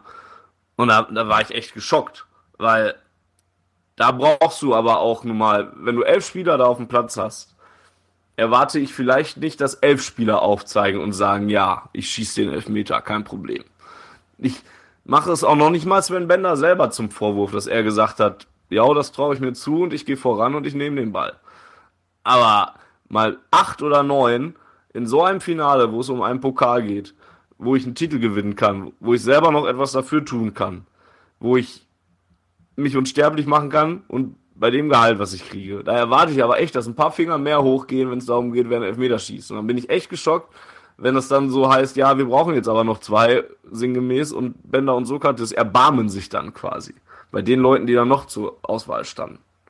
Ne? Das, das, muss ich, das muss ich jetzt auch noch nicht mal auf Mikitarian nur allein reduzieren. Da war ja auch noch ein, Castro hat glaube ich auch noch mitgespielt, der, der noch einen Elfmeter hätte schießen können. War zu der Zeit schon ausgewechselt. Oh. Dann muss ich noch mal gucken. Also zur Verfügung hätten noch gestanden äh, Ginter, Piszczek, Drum, Weigel und besagter Mikitarian. Ja, da wird es dann tatsächlich schon ein bisschen schwer. Dass ein Weigel da jetzt mit 19 Jahren vielleicht nicht vorangeht, verstehe ich dann vielleicht auch noch oder so. Gut, dann reduziert sich eben doch auf Henrik Mikitarian an dieser Stelle. Aber trotzdem wünsche ich mir dann halt schon ein bisschen mehr und vor allen Dingen von... 20 von, Jahre übrigens, Julian Weigel. War er da auch schon? Ja, wird im September gut. 21. Meinetwegen. Alter äh, Sack. Jedenfalls erwarte ich da von den Leuten echt ein bisschen mehr und dass, dass sich da in der Lage fühlen, Elfmeter zu schießen. Ich habe auch lieber einen Henrik Mikitarian, der vorangeht und sich diesen Ball nimmt und dann verschießt, als einen Sven Bender, der verschießt. Weil, sorry, wie gesagt, ich mag da auch übertrieben haben und, oder übertreiben. Und wenn Bender den jetzt gemacht hätte, stände ich auch doof da. Aber Sven Bender ist kein guter Schütze. Und Sven Bender ist kein guter Elfmeterschütze. Weil er einfach nicht, weil er keine gute Schusstechnik hat, in meinen Augen. Und dann kannst du den da nicht hinschicken. Und da muss halt vielleicht auch mal ein Thomas Tuchel mal so ein Machtwort sprechen und sagen, nee, sorry, du kannst, du solltest jetzt aber nicht schießen. Schieß du mal. Vielleicht ist die Fallhöhe bei Mikitarian noch einfach größer gewesen. Gerade weil du sagst, der hat's ja drauf und der hat eigentlich, muss ja mit so einer Brust in das Spiel gehen, ähm, wie Tim Wiese sie aktuell hat, nachdem er ungefähr 52 Scorerpunkte in einem abgelaufenen Bundesliga-Jahr geholt hat. Ähm, deshalb ist die Fallhöhe vielleicht höher und Mikitarian ist offensichtlich ein Spieler, der mit Druck und äh, auch mit verschiedenen psychisch beanspruchenden Situationen nicht so super umgehen kann. Manchmal schafft das dann trotzdem noch irgendwie ein entscheidendes Tor zu schießen oder sowas, aber vielleicht konnte er im Elfmeterschießen mit äh, 70, 75.000 Augenpaaren nur auf ihn gerichtet und das sind nur die im Stadion. Wollte er einfach nicht. Ich, ich bin da halt einfach prinzipiell so ein bisschen zwiegespalten. Dann bleibt das, dann bleibt das aber eine Schwäche von Mikitarian. Das ist ja vollkommen okay. Ja. Um die weiß man ja offensichtlich jetzt auch. Ich bin da halt zwiegespalten. Ich würde jetzt nicht klar sagen, ich will den, der am besten schießen kann, ob er, auch wenn er es sich nicht zutraut. Dann ist mir eigentlich jemand lieber, der sagt, okay, äh, ich bin vielleicht nicht der, der Fußballkönner vor dem Herrn, aber ich traue mir zu, das Ding jetzt reinzuwemsen und der wemst ihn dann vielleicht auch einfach rein. Ähm, ich glaube, bei Bender kam halt, bei Bender war halt so eine Mischung aus beidem, die dazu führte, dass es nicht funktioniert hat. Ich glaube, wenn, wenn der vollkommen entspannt und ruhig gewesen wäre, der ist nämlich auch sehr hektisch angelaufen, hat den Ball hingelegt, ist nach hinten gelaufen und hat ihn geschossen in einer Bewegung. Also ist überhaupt nicht stehen geblieben, hat nicht mal durchgeatmet, sondern einfach, der wollte, glaube ich, auch nur, dass es hinter ihm liegt und hat es dann entsprechend schlecht gemacht. Ähm, ich kann halt verstehen, dass man. Aber Spieler das spricht dann ja auch nicht dafür, dass er den, dass, dass er sicher war. Also, und dass er ja, den unbedingt schießen wollte oder so. Nö, das glaube ich, aber Sven Bender, so wie ich ihn einschätze und so wie ich es immer von ihm gehört habe, es gab mal irgendwie so eine Geschichte, da war er verletzt und dann hat äh, Klopp ihn gefragt, so, ob er spielen kann. Oder Klopp hat gesagt so, ja, also eigentlich würde ich dich draußen lassen, wenn du schon wieder spielen kannst, das wäre spektakulär. Und dann hat Sven Bender angeblich gesagt, der Trainer, Sie wissen ja, ich mag es eher spektakulär und hat dann danach das Spiel gespielt und ziemlich gut. Ähm, ich stelle mir ihn halt als sehr pflichtbewusst vor und ähm, kann mir durchaus vorstellen, dass, dass er dann einfach gesagt hat, ja gut, wenn kein anderer will, dann mach ich's. Jetzt nicht so, dass er sich vorgedrängelt hat und äh, mit auf, also mit erhobener Hand rumgehüpft ist und ich will, ich will, ich will. Bitte Trainer, lass mich schießen. Also das wird's nicht gewesen sein. Ja, sondern schon eher, ja gut, wenn kein anderer will, dann mach ich's. Und entsprechend ist es halt gelaufen. Aber ich kann halt verstehen, dass man lieber einen Spieler nimmt, der sich das zutraut, als einen Spieler nimmt, der sich das nicht zutraut. Ganz prinzipiell. Ändert natürlich nichts daran, dass ein Spieler wie Mikitarian sich das eigentlich zutrauen müsste und sollte. Ja, der hat alle technischen Fähigkeiten, die es dazu braucht. Der hat eine großartige, eine, eine wirklich großartige Saison gespielt. Der müsste, wie gesagt, mit einer Brust wie Tim Wiese in dieses Spiel gehen und ähm, eigentlich allen anderen die lange Nase zeigen und vier Tore schießen und weitere acht vorbereiten. Ähm, macht er aber nicht. So, und dann ist es, wie du sagst, eine Schwäche von ihm, um die man jetzt dann glücklicherweise, leider, ich weiß es nicht, um die man auf jeden Fall weiß. Aber ich bin halt in dieser gesamten äh, Sache ein bisschen zwiegespalten, was, was die Beurteilung gab. Letzten Endes hat Thomas Tuchel ja, glaube ich, gesagt, er muss dann im Zweifel demnächst konsequenter sein und so ist es, ja. anders entscheiden was auch, was die Reihenfolge angeht, was ich zum Beispiel auch verstehen kann, dass man wirklich erst die souveränen und sicheren Schützen vorne wegschießt, um sich vielleicht auch ein Polster aufzubauen im Spielstand. Das kann ich alles nachvollziehen. Aber ob man jetzt Mikitarian zum, mit, mit Gewehr am Kopf zum Schießen dieses Elfmeters hätte zwingen müssen und ob das so viel besser gewesen wäre, wenn er ihn dann erst recht nicht gemacht hätte, das weiß ich halt nicht. Ähm, was, was mir diese gesamte Situation aber gezeigt hat, ist, dass uns halt wirklich so ein paar Spieler fehlen, die in dem Moment einfach richtig kühlen Kopf bewahren und eiskalt sind. Na, der Unterschied zu den Bayern wurde halt sehr deutlich, ne? Also da hattest du dann ja auch Typen, ich weiß jetzt nicht aus dem Kopf, wer geschossen hat, aber Müller, äh, Vidal, ähm, waren, glaube ich, die ersten beiden, die geschossen haben. Wer danach noch kam, ja, brauchst du keine Sorgen machen eigentlich. Ne, das sind aber auch alles charakterstarke Typen und, und, und Typen, die, die, ja. Ja, aber bei den Bayern sind es halt auch größtenteils Typen, die 2012 erlebt haben, wie sie da im, im Champions League-Finale im Elfmeterschießen vergeigt haben, eben weil sie da auch das Herz in der Hose hatten. Und weil mhm. denen da auch die Pumpe ging und dann treten die halt gegen so abge abgewichste Typen wie, wie Drogba und Cavaglio und keine Ahnung wer, John Terry an, die halt auch ganz locker lässt sich mal eben die Elfmeter reinschieben in einem Champions League Finale. Mhm. So, äh, das ist vielleicht auch ein Prozess, der sich entwickeln muss. Aber für mich hat das halt so ein bisschen, das war so das Symbolische, dass, dass uns vielleicht einfach ein paar Spieler fehlen, die dann da äh, ja die, die Kälte besitzen und abgewichst sind und vielleicht auch ein Stück Arschloch in Anführungsstrichen, also jetzt nicht Arschloch im Sinne von, ich steck meinen Ringfinger in dein Auge, sondern mehr im Sinne von, das interessiert mich alles nicht, das lässt mich alles kalt. Ich äh, nehme mir das nicht so zu Herzen, was hier gerade abgeht, sondern spiele einfach mein Spiel. Ein Problem ist natürlich auch, dass drei von den angesprochenen Kandidaten nicht mehr auf dem Platz standen und beziehungsweise gar nicht spielen konnten. Das ist zum einen Ilkay Gündogan, der schon bewiesen hat, dass er es kann, im Champions League Finale den Elfmeter geschossen hat. Dann hast du Mats Hummels, der 2012 im Elfmeter, den Elfmeter gegen die Bayern im Pokalfinale ja, geschossen gut, aber ob der Das wäre interessant ja, gewesen. nur von denen, die in das Kriterium passen, was du gerade gesagt hast, die den Kopf dafür haben. Ob das jetzt in dem Finale den Kopf dafür gehabt hätte, in dem speziellen Spiel, sei dahingestellt. Aber ihm zu sagen, er hat nicht den Mumm und er hat nicht den Kopf, im, im Finale einen Elfmeter zu schießen, ist ja Quatsch, weil er hat es ja schon bewiesen, dass er es kann. Na? Und bei Schmelzer denke ich auch, dass das einer ist, der aufgrund seines, seines, seines Auftretens einfach wie er halt die Mannschaft auch immer, immer wieder anfeuert und, und vorangeht, dass er jemand ist, der nicht Nein gesagt hätte, sofern er körperlich dazu in der Lage gewesen ist, den Elfmeter zu schießen glaube ich schon, dass er den geschossen hätte. Und wenn natürlich drei Leute, die das hätten machen können, okay, zweieinhalb, bei Hummels muss man dann, muss man gucken, ob er es hätte in dem Fall machen können. Ähm, halt nicht mehr dabei sind. Wer, wer, wer, glaubt dran, dass Hummels geschossen hätte? Ja, weiß man ja jetzt nicht. Ich, ich bin mir ziemlich sicher, dass er es nicht getan hätte. Ich auch nicht. Hätte ich auch in dem Moment vollkommen, also wenn er den geschossen hätte, wäre ich saurer gewesen, als wenn er ihn geschossen hätte. Man stellt sich mal vor, er hätte so den Cristiano Ronaldo-Style gehabt, dann hätte den letzten geschossen, macht ihn rein und Dortmund gewinnt damit den Titel.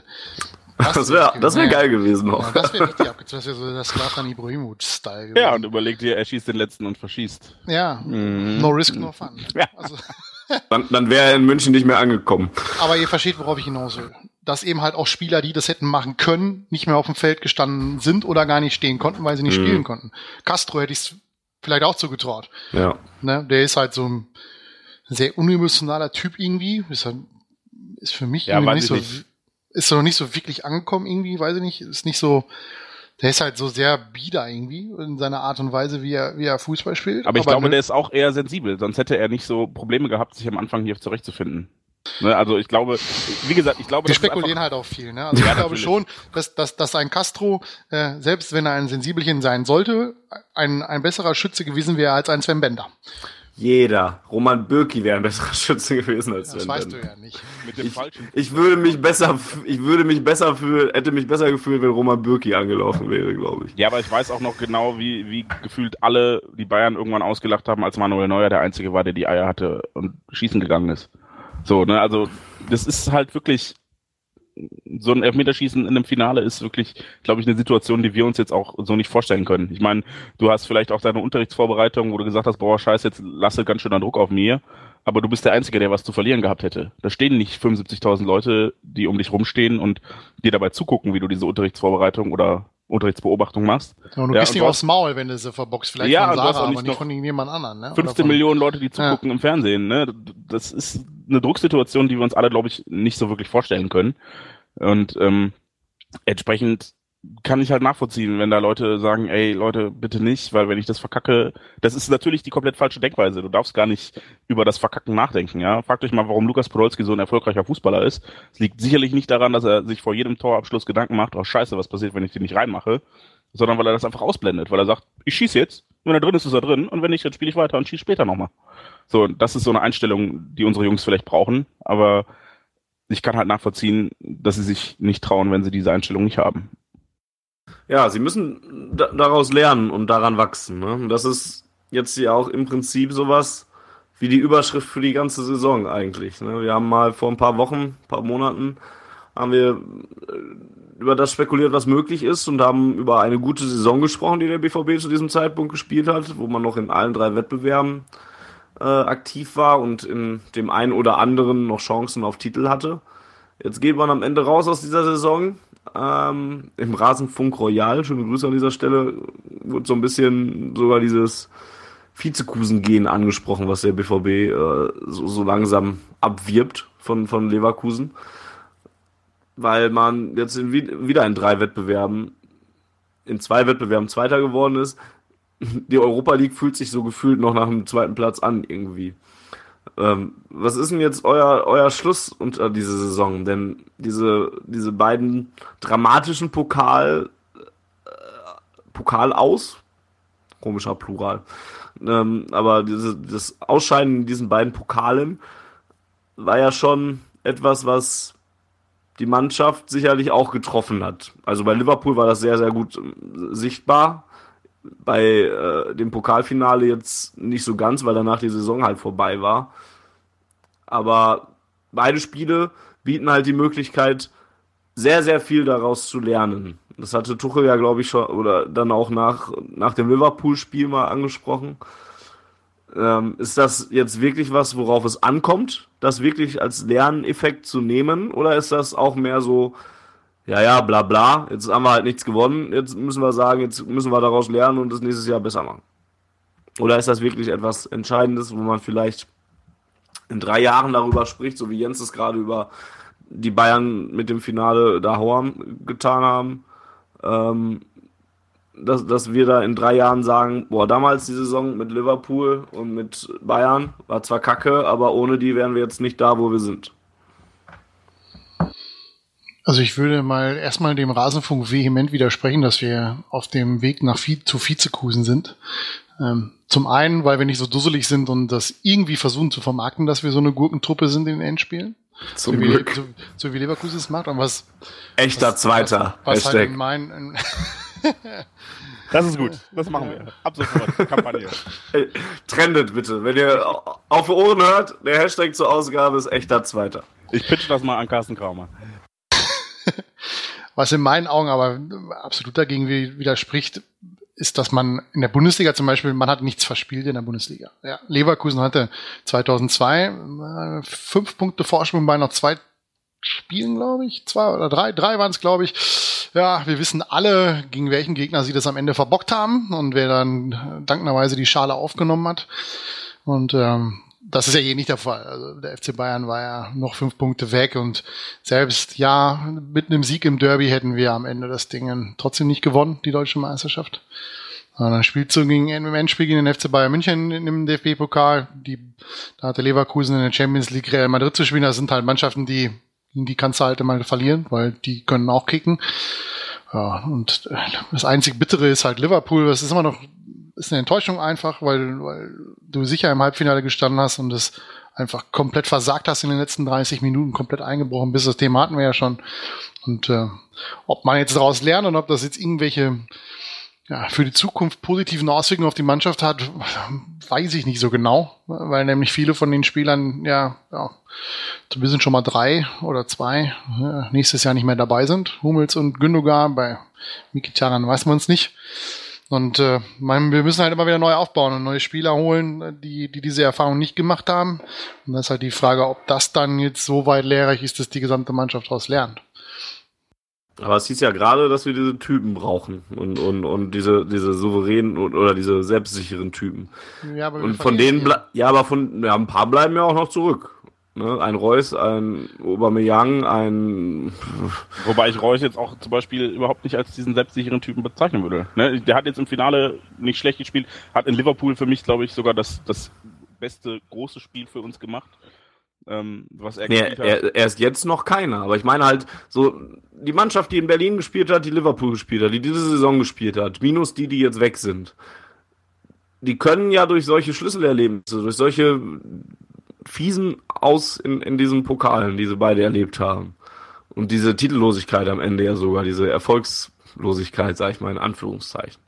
Daraus kann sie doch lernen und daraus kann sie doch gestärkt werden. Und da können sich dann ja auch solche Typen erst entwickeln. Auch ein, ein ja, Manuel Neuer, weiß ich nicht, ob der damals 2012, als, als er den Elfmeter da geschossen, was, nee, 2012 war es nicht, als er den Elfmeter geschossen hat da im Finale, ob er da schon, was? Echt 2000? Stimmt, natürlich, 2000? ja. Ob er da schon der gleiche Typ war wie jetzt und, oder ob das vielleicht, das ist viel Spekulatius, aber ob er daran nicht auch gewachsen muss. Ich würde sogar aber eigentlich sagen, für die Mannschaft allgemein oder die Mannschaft als Konstrukt, es wäre fatal, wenn man aus diesen Sachen, die man in dieser Saison erlebt hat, diese beiden fiesen aus, wenn man da gar nichts draus lernen würde oder daran nicht wachsen würde. Ich fände das relativ fatal, weil dann bleibt von dieser Saison nichts mehr über eigentlich, wenn man daraus jetzt nicht lernt. Sie, sie, mögen, sie mögen daraus lernen. Die Frage ist nur, ob es dann zum großen Wurf reicht, nämlich dann den Titel zu holen. Da müssen wir jetzt darüber diskutieren, was das denn dann im, im Endeffekt ein Erfolg wäre, wo wir sagen, okay, aus den, aus den vier Niederlagen und aus, der, aus dem bitteren Ende im Europapokal der Saison 2015, 2016 hat die Mannschaft was gelernt. Ja, klar, man kann im Nachhinein in der Retroperspektive, schönes Wort im Übrigen, immer sagen, die deutsche Nationalmannschaft ist 2014 nur Weltmeister geworden, weil sie in den Jahren davor bittere Niederlagen habt einstecken müssen, gegen Spanien zum Beispiel oder gegen Italien. Ja, die Bayern haben die Champions League 2013 oder das Triple 2013 nur deswegen gewonnen, weil sie im Jahr davor äh, fürchterlich abgekackt sind und, und drei schmerzhafte Niederlagen einstecken mussten. Leverkusen hat seit 2002, glaube ich, gar nichts mehr gewonnen, oder? Korrigiert mich. Die haben, haben ja generell nie viel gewonnen. Ja, aber die haben auch, die haben auch nicht, jetzt sagen wir mal, waren sie mal wieder nah dran, oder? Waren sie mal irgendwann wieder im Pokalendspiel? Waren sie mal im Halbfinale eines Europapokals? Nö, eigentlich nicht. Nochmal um Meisterschaften haben sie, haben sie bestimmt mal mitgespielt. Kurzzeitig. Weiß ich nicht. Du meinst hier 2011, wo wir sie mal eben 3-1 zu Hause besiegt haben und dann nach 17 Spielen 10 Punkte Vorsprung hatten oder nach 18 Spielen. Na, waren die 2007, als die Blauen nicht Meister geworden sind? Nee, da, da ich nicht auch irgendwo noch relativ weit oben? Zumindest Dritter oder so? Blauen. Ja, aber kein Fortschritt zu erkennen, dass die jetzt irgendwie mal wieder im Finale stehen und vielleicht beweisen konnten oder hätten beweisen können, dass sie rausgelernt haben. Dafür verliert man eben halt auch in, in dem Bereich zu schnell irgendwelche Spiele an die Konkurrenz.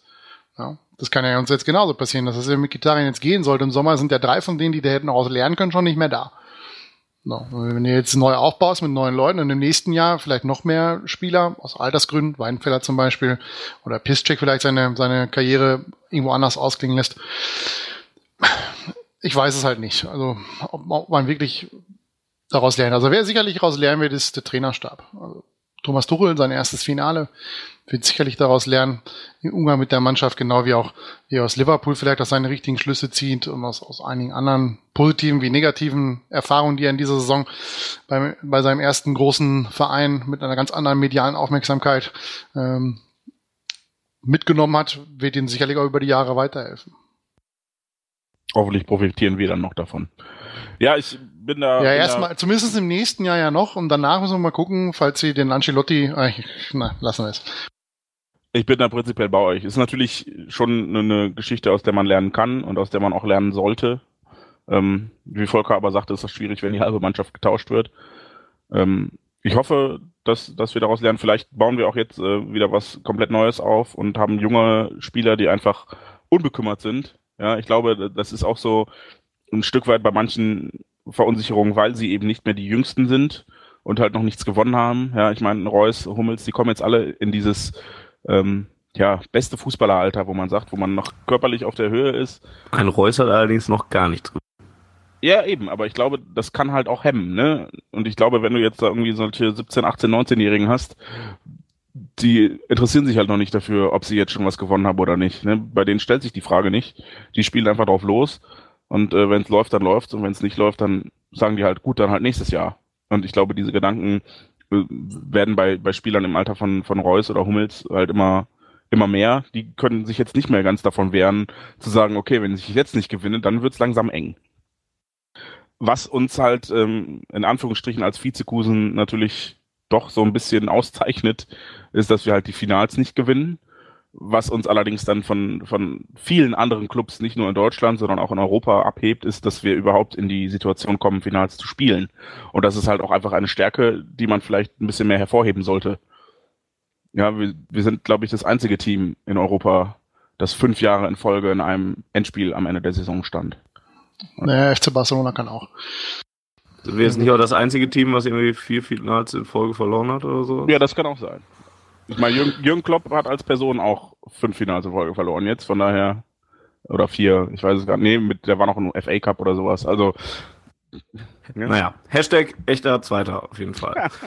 Kommen wir mal. Aber das, aber das ist ja, das ist ja genau das, was er sagt. Das, ich weiß nicht, ob wir letzte Runde drüber gesprochen haben, dass es ja Leute gibt, die sagen, bevor ich ein Finale spiele und gegen den FC Bayern eventuell verliere, spiele ich lieber gar kein Finale. Das ist ja totaler Quatsch. Also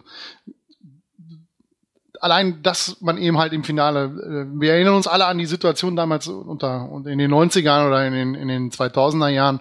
Ich wollte sagen, in den 90ern wo wir, nicht, wo wir immer, wir wo wir immer so im. Mai, wo wir immer im Mai vorm Fernsehen gesessen haben, so ging es zumindest mir, und ich mir gedacht habe, scheiße, wieso können eigentlich die Kackbratzen aus Gelsenkirchen und Duisburg als Zweitligist in einem DFB-Pokalfinale stehen und wir sind wieder irgendwo in Wolfsburg bei der Amateure ausgeschieden? Ja, was haben wir uns danach gesehen? Nur ein einziges Mal in diesem Pokalfinale zu stehen. Jetzt sind wir fast Stammgast im Pokalfinale. Ja, und die ersten fangen an rumzuheulen, weil sie keine Lust haben, äh, ein Finale zu verlieren. Ja, das gehört nun mal halt leider dazu, dass man so ein Finale auch verlieren kann. Und äh, ich bin auch immer noch der Meinung, das ist das, was ich nach dem Champions, äh, nach dem DFB-Pokalfinale gesagt habe. Ich verliere lieber 50 Finals, als 50 Jahre lang in keinem Finale zu stehen. Ähm, da verliere ich die Spiele lieber. Oder 49 von 50 Endspielen verliere ich lieber, statt nie in einem Pokalfinale zu stehen. Das von dir angesprochene Pokalfinale zwischen Duisburg und Schalke war übrigens in dem Jahr, als wir deutscher Meister wurden. Ja, aber es gab ja noch andere So ein Scheiß. mit, mit Zweitligisten, ne? Und das muss man ja auch mal sagen. Hey, Alemannia Aachen hat Zum sich als Beispiel. Zweitligist in die Europa League gespielt. Oder Ja, damals Beispiel. noch UEFA Cup. Kommen wir mal zum zweiten großen Schwerpunkt unserer Ausgabe. Wir sind in der Sommerpause, es gibt keinen Fußball, außer Freitag gibt es jeden Tag wieder drei Spiele. Aber das ist ja kein Vereinsfußball. Ähm, bleiben wir mal bei unserem Verein, logischerweise, denn das ist ja ein Podcast auf schwarzgelb.de und zu Borussia Dortmund. Kommen wir mal zu den Abgängen. Die Liste ist kürzer. Also die feste Liste ist kürzer. Mats Hummels ist der Erste, der geht. FC Bayern ist sein neues Ziel. Wer? Was? Wo? 35 Millionen streichen wir für jemanden ein, der noch ein Jahr Vertrag hat. Das ist eigentlich ziemlich gut.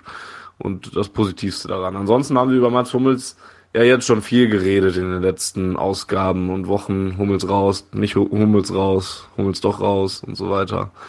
Jetzt ist er weg. Und ähm, ja, meine Meinung eigentlich hat sich nicht großartig dazu geändert. Ich kann es sportlich immer noch zu einem gewissen Maß nachvollziehen bin menschlich immer noch enttäuscht, sofern ich das sagen kann, als jemand, der Mats Hummels nicht persönlich kennt, direkt. Aber hätte mir anderes von ihm erwartet, sagen wir es so. Und ähm, das hat sich seit der letzten Ausgabe oder der vorletzten, wann wir das letzte Mal darüber geredet haben, als es diese Gerüchte gab. Ähm, und äh, da- daran hat sich nichts geändert, jetzt wo die Unterschrift auf dem Papier ist und er äh, zu den Bayern gewechselt ist. Ich finde es immer noch schade. Er wird, wird eine große Lücke hinterlassen in unserem Spielsystem. Ähm, Tuchel hat ja gesagt, dass es nicht darauf ankommt, ihn eins zu eins zu ersetzen, sondern ähm, das im Allgemeinen zu kompensieren, diesen Ausfall. Ähm, zu eins würde es auch nicht gehen, denke ich. Ich bin gespannt, wie man es lösen wird. Da fehlt uns auf jeden Fall jemand mit sehr, sehr guter Klasse. Die Bayern haben mit Boateng und Hummels wahrscheinlich nächste Saison fünf Gegentore, wenn es hochkommt, in der Liga oder so. Und schon eine beeindruckende Innenverteidigung. Naja, naja. Also Mats Hummels war bei uns auch diese Saison schon für Gegentore gut, von daher Ja. gucken wir mal. Ist jetzt ein Nach-EM-Jahr, da sind die Bayern ein bisschen schlechter und auch Hummels war jetzt nach den großen Turnieren mit Deutschland immer ein bisschen schwächer. Ich würde jetzt nicht davon ausgehen, dass sie nur fünf Gegentore kassieren. Das war ja jetzt auch keine ernstmeinende Formulierung. Ja, aber gibt es noch etwas, was ihr noch zum Hummels-Transfer sagen wollt? Weil ich finde, aus meiner Sicht ist da eigentlich alles zugesagt. Da haben wir in der letzten Ausgabe ausführlicher darüber gesprochen. Ich wüsste auch nicht, also ich bin halt froh, dass das scheiß Hickhack jetzt vorbei ist und das war alles ein bisschen unwürdig, so, äh, ja. Ich glaube, das hätte alles schöner ablaufen können für, für alle Seiten und vielleicht, weiß ich nicht. Ist halt, letzten Endes finde ich sogar schade, wie es dann gekommen ist. Nicht jetzt nur der Wechsel an sich, sondern auch die gesamte, das gesamte Drumherum, weil das ja echt sehr schöne Jahre waren und sehr erfolgreiche Jahre, die Mats Hummels mitgeprägt hat beim BVB und dass es am Ende dann so schlammschlachtartig ein bisschen auseinanderging und Ja, ist halt nicht dann halt. wünschenswert, aber ich, ich kann er sich selbst ausgesucht. verstehen. Ja, genau, das ist es halt. Ne? Ich hätte es mir anders gewünscht, aber ich kann jeden verstehen, der das so sieht und gehöre ja selber auch zu denen, die sehr enttäuscht sind und das sehr kritisch sehen, wohin dieser Wechsel jetzt gegangen ist. einen Tag nach, nach dem Pokalfinale dann so ein, so ein Unterschriftenfoto zu machen mit Meisterschale im Hintergrund ist natürlich auch dann auch wieder ganz interessant. Ähm, der zweite Abgang ist auch etwas, worüber wir auch schon öfter geredet haben. Es wird uns ein Name verlassen und dieser Name wird auch den Podcast verlassen, denn ähm, den werde ich nicht mehr allzu oft sagen müssen. Ach, ich kann den gerne noch, wir können gerne regelmäßig die, die Rubrik einführen, was macht eigentlich. Äh, deswegen, deswegen genießt es, dass Ilkay Gündogan, mein, mein wunderbarer Freund, zu Manchester City wechselt und äh, trotz Verletzung uns immerhin noch 27 Millionen einbringt, wo ich auch sage, das ist immer noch ein ganz guter Deal für einen, der auch nur noch ein Jahr Vertragslaufzeit hat und noch dazu verletzt ist. Und noch nicht mal leicht verletzt ist, sondern ja doch recht Ärger. Aus meiner Sicht ist es bei Ilkay Gündogan anders als bei Hummels, weil ich menschlich nie von ihm großartig enttäuscht werden konnte, weil er nie einen Hehl daraus gemacht hat, dass, dass er ähm, dass er nicht ewig beim BVB spielen wird oder dass er auch gerne mal woanders spielen wird. Das Ne, das haben wir mehrere Sommerpausen lang ja sogar durchgekaut mit Vertragsverlängerung für ein Jahr und so weiter. Und deswegen war das halt, finde ich das nicht schwer, es ist menschlich zu akzeptieren. Auch den sportlichen Schritt. Ja, ist halt Premier League, ist eine, ne?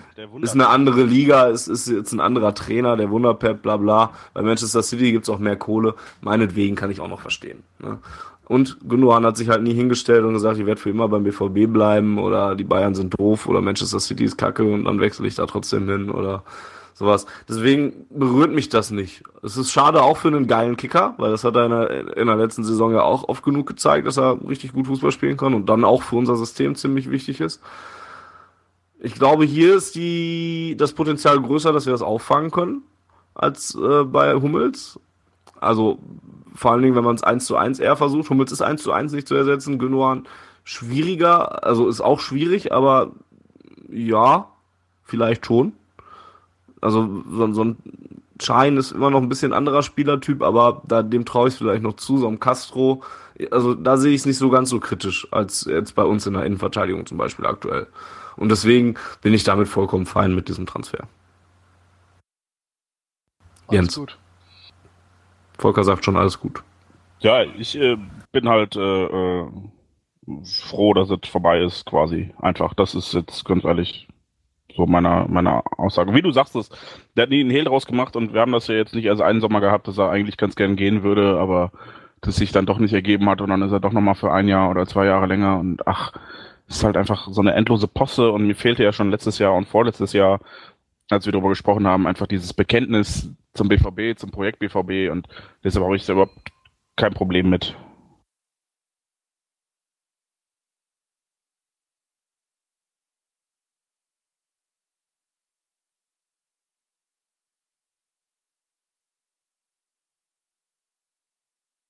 Hallo, ist noch jemand da?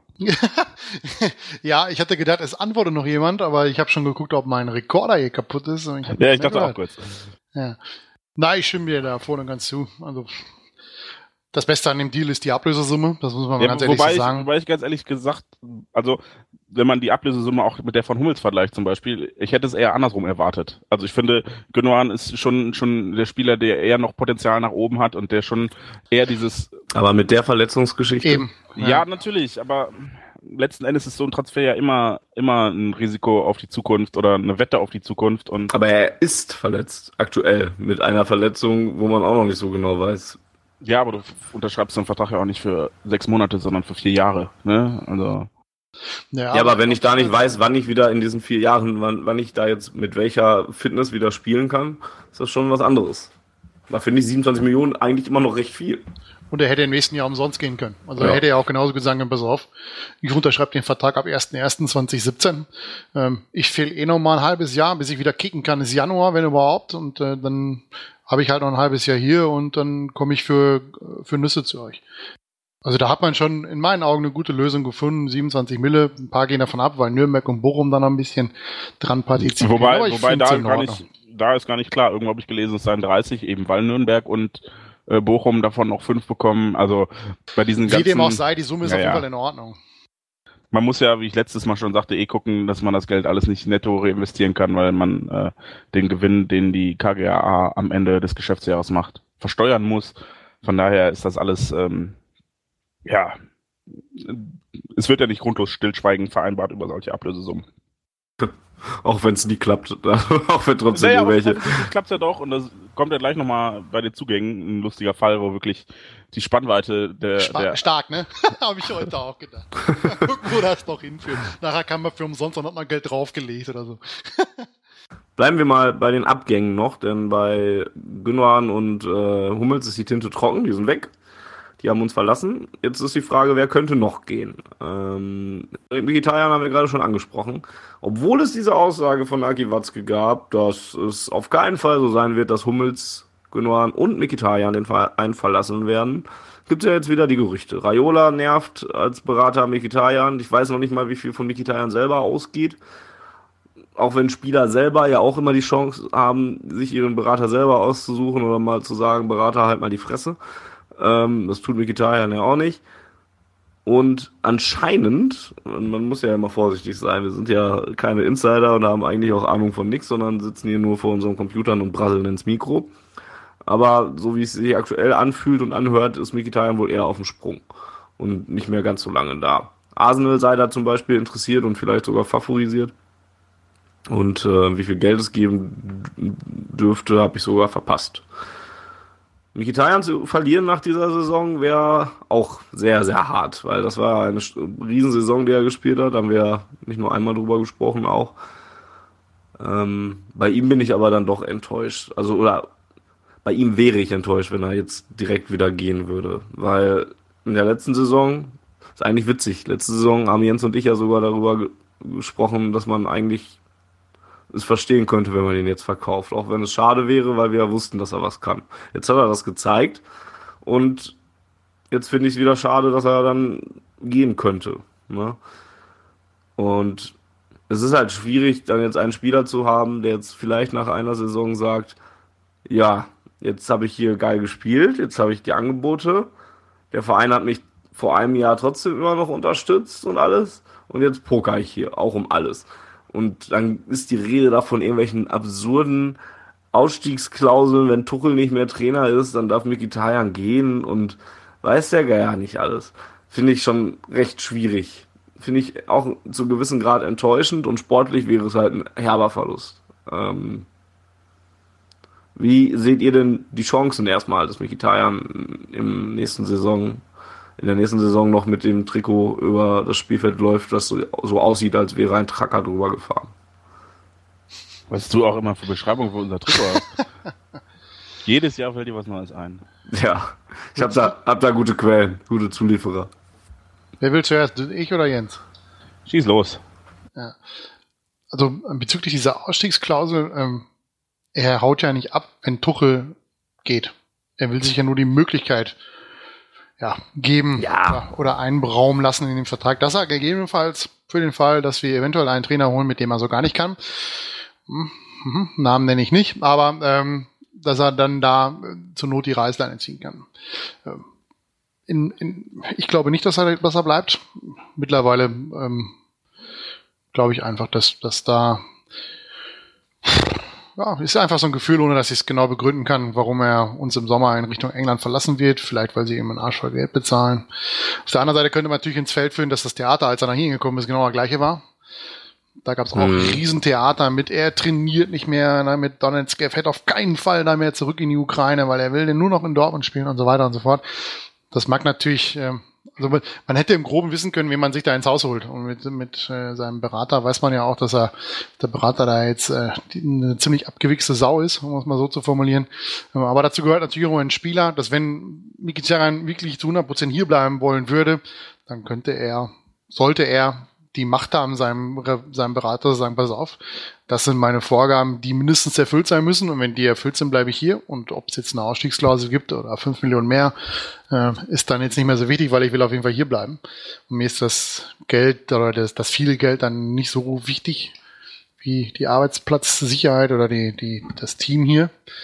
Ähm, aber naja. Ich, wie gesagt, ich habe das Gefühl, dass er, dass er geht und dass man ihn verkaufen wird. Und äh, das große Problem wird dann Aki Watzke haben, weil sie ihm nämlich dann alle die Aussage um die Ohren hauen. Ja.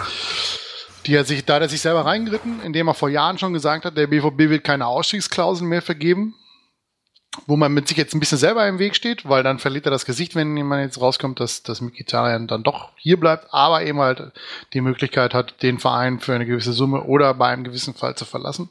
Ich fand die Aussage damals schon gefährlich, weil ich einfach der Meinung bin, ähm, dass man bei solchen Spielern, die, die im Grunde bei uns ja, oder sagen wir mal so, die von ihrer Qualität einen höheren Verein spielen könnten und auch die Angebote haben, eben halt nicht damit ködern kann, dass sie hier einen Arsch voll Gehalt kriegen und dass sie hier Champions League spielen und dass sie hier Stammspieler sind. Ähm, Spieler von der Qualität eines Henry Mkhitaryan und von dem Selbstbewusstsein ähm, sehen sich vielleicht auch mit, bei, bei den ganz großen Teams in der Stammformation und äh, lassen sich dann halt nicht mit, mit, mit, äh, ja, mit weniger Geld ködern, sondern eben halt nur mit richtig viel Geld. Und wenn man nicht bereit ist, richtig viel Geld zu bezahlen, dann geht's halt nur über so Ausstiegsklauseln. Und wenn man sich natürlich dann selber ja, quasi diese Option genommen hat, muss man jetzt damit leben, dass man entweder sein Gesicht verliert oder eben halt den Spieler verliert, weil man ihm die Ausstiegsklausel nicht geben möchte. Und ich bin auch ganz ehrlich, wenn, wenn man Henning Gitarre eine Ausstiegsklausel von, was weiß ich, lass es 60, 65 Millionen Euro in den Vertrag zeichnen und er das unterschreibt, dann kann ich damit voll und ganz leben. Dann geht er vielleicht irgendwann, aber im Gegensatz zu, dem, zu der Geschichte mit, mit äh, Mario Götze hat der BVB dann halt noch einen, einen ordentlichen Gegenwert finanziell bekommen.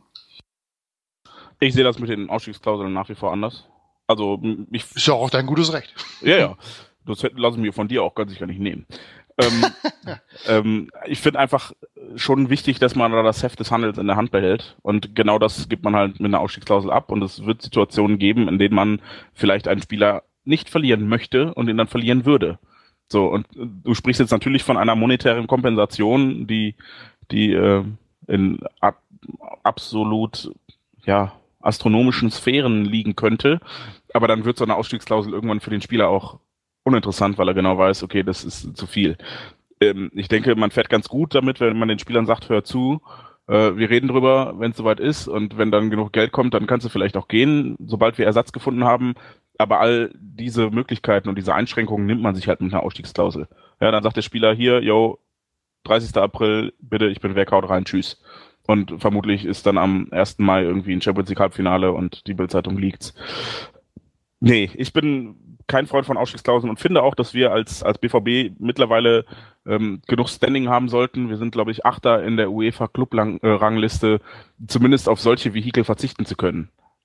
Natürlich können wir jetzt immer noch nicht die Gehälter zahlen, die der FC Bayern oder die englischen Clubs zahlen können, aber dafür sind wir relativ regelmäßiger Champions League-Teilnehmer, haben in den letzten fünf Jahren Finale gespielt ähm, zahlen auch nicht mit Nüssen, spielen attraktiven Fußball, haben einen sehr guten Trainer.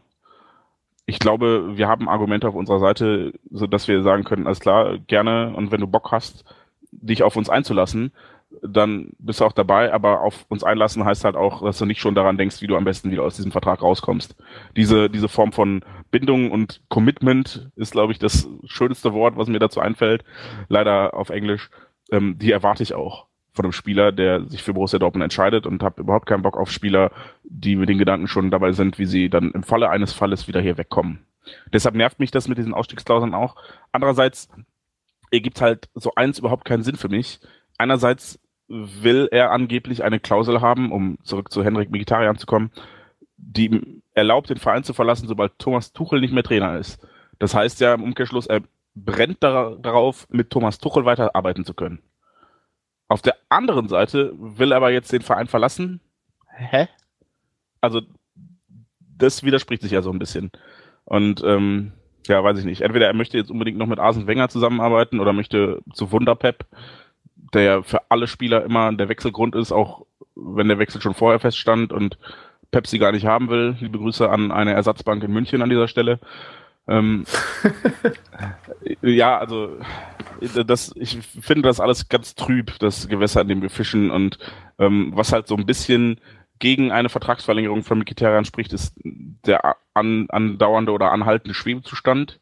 Ja, also wenn der Spieler wirklich unbedingt bleiben wollen würde, dann äh, würde er halt auch einfach seinen, seinen Loris unter den Vertrag packen und gut ist.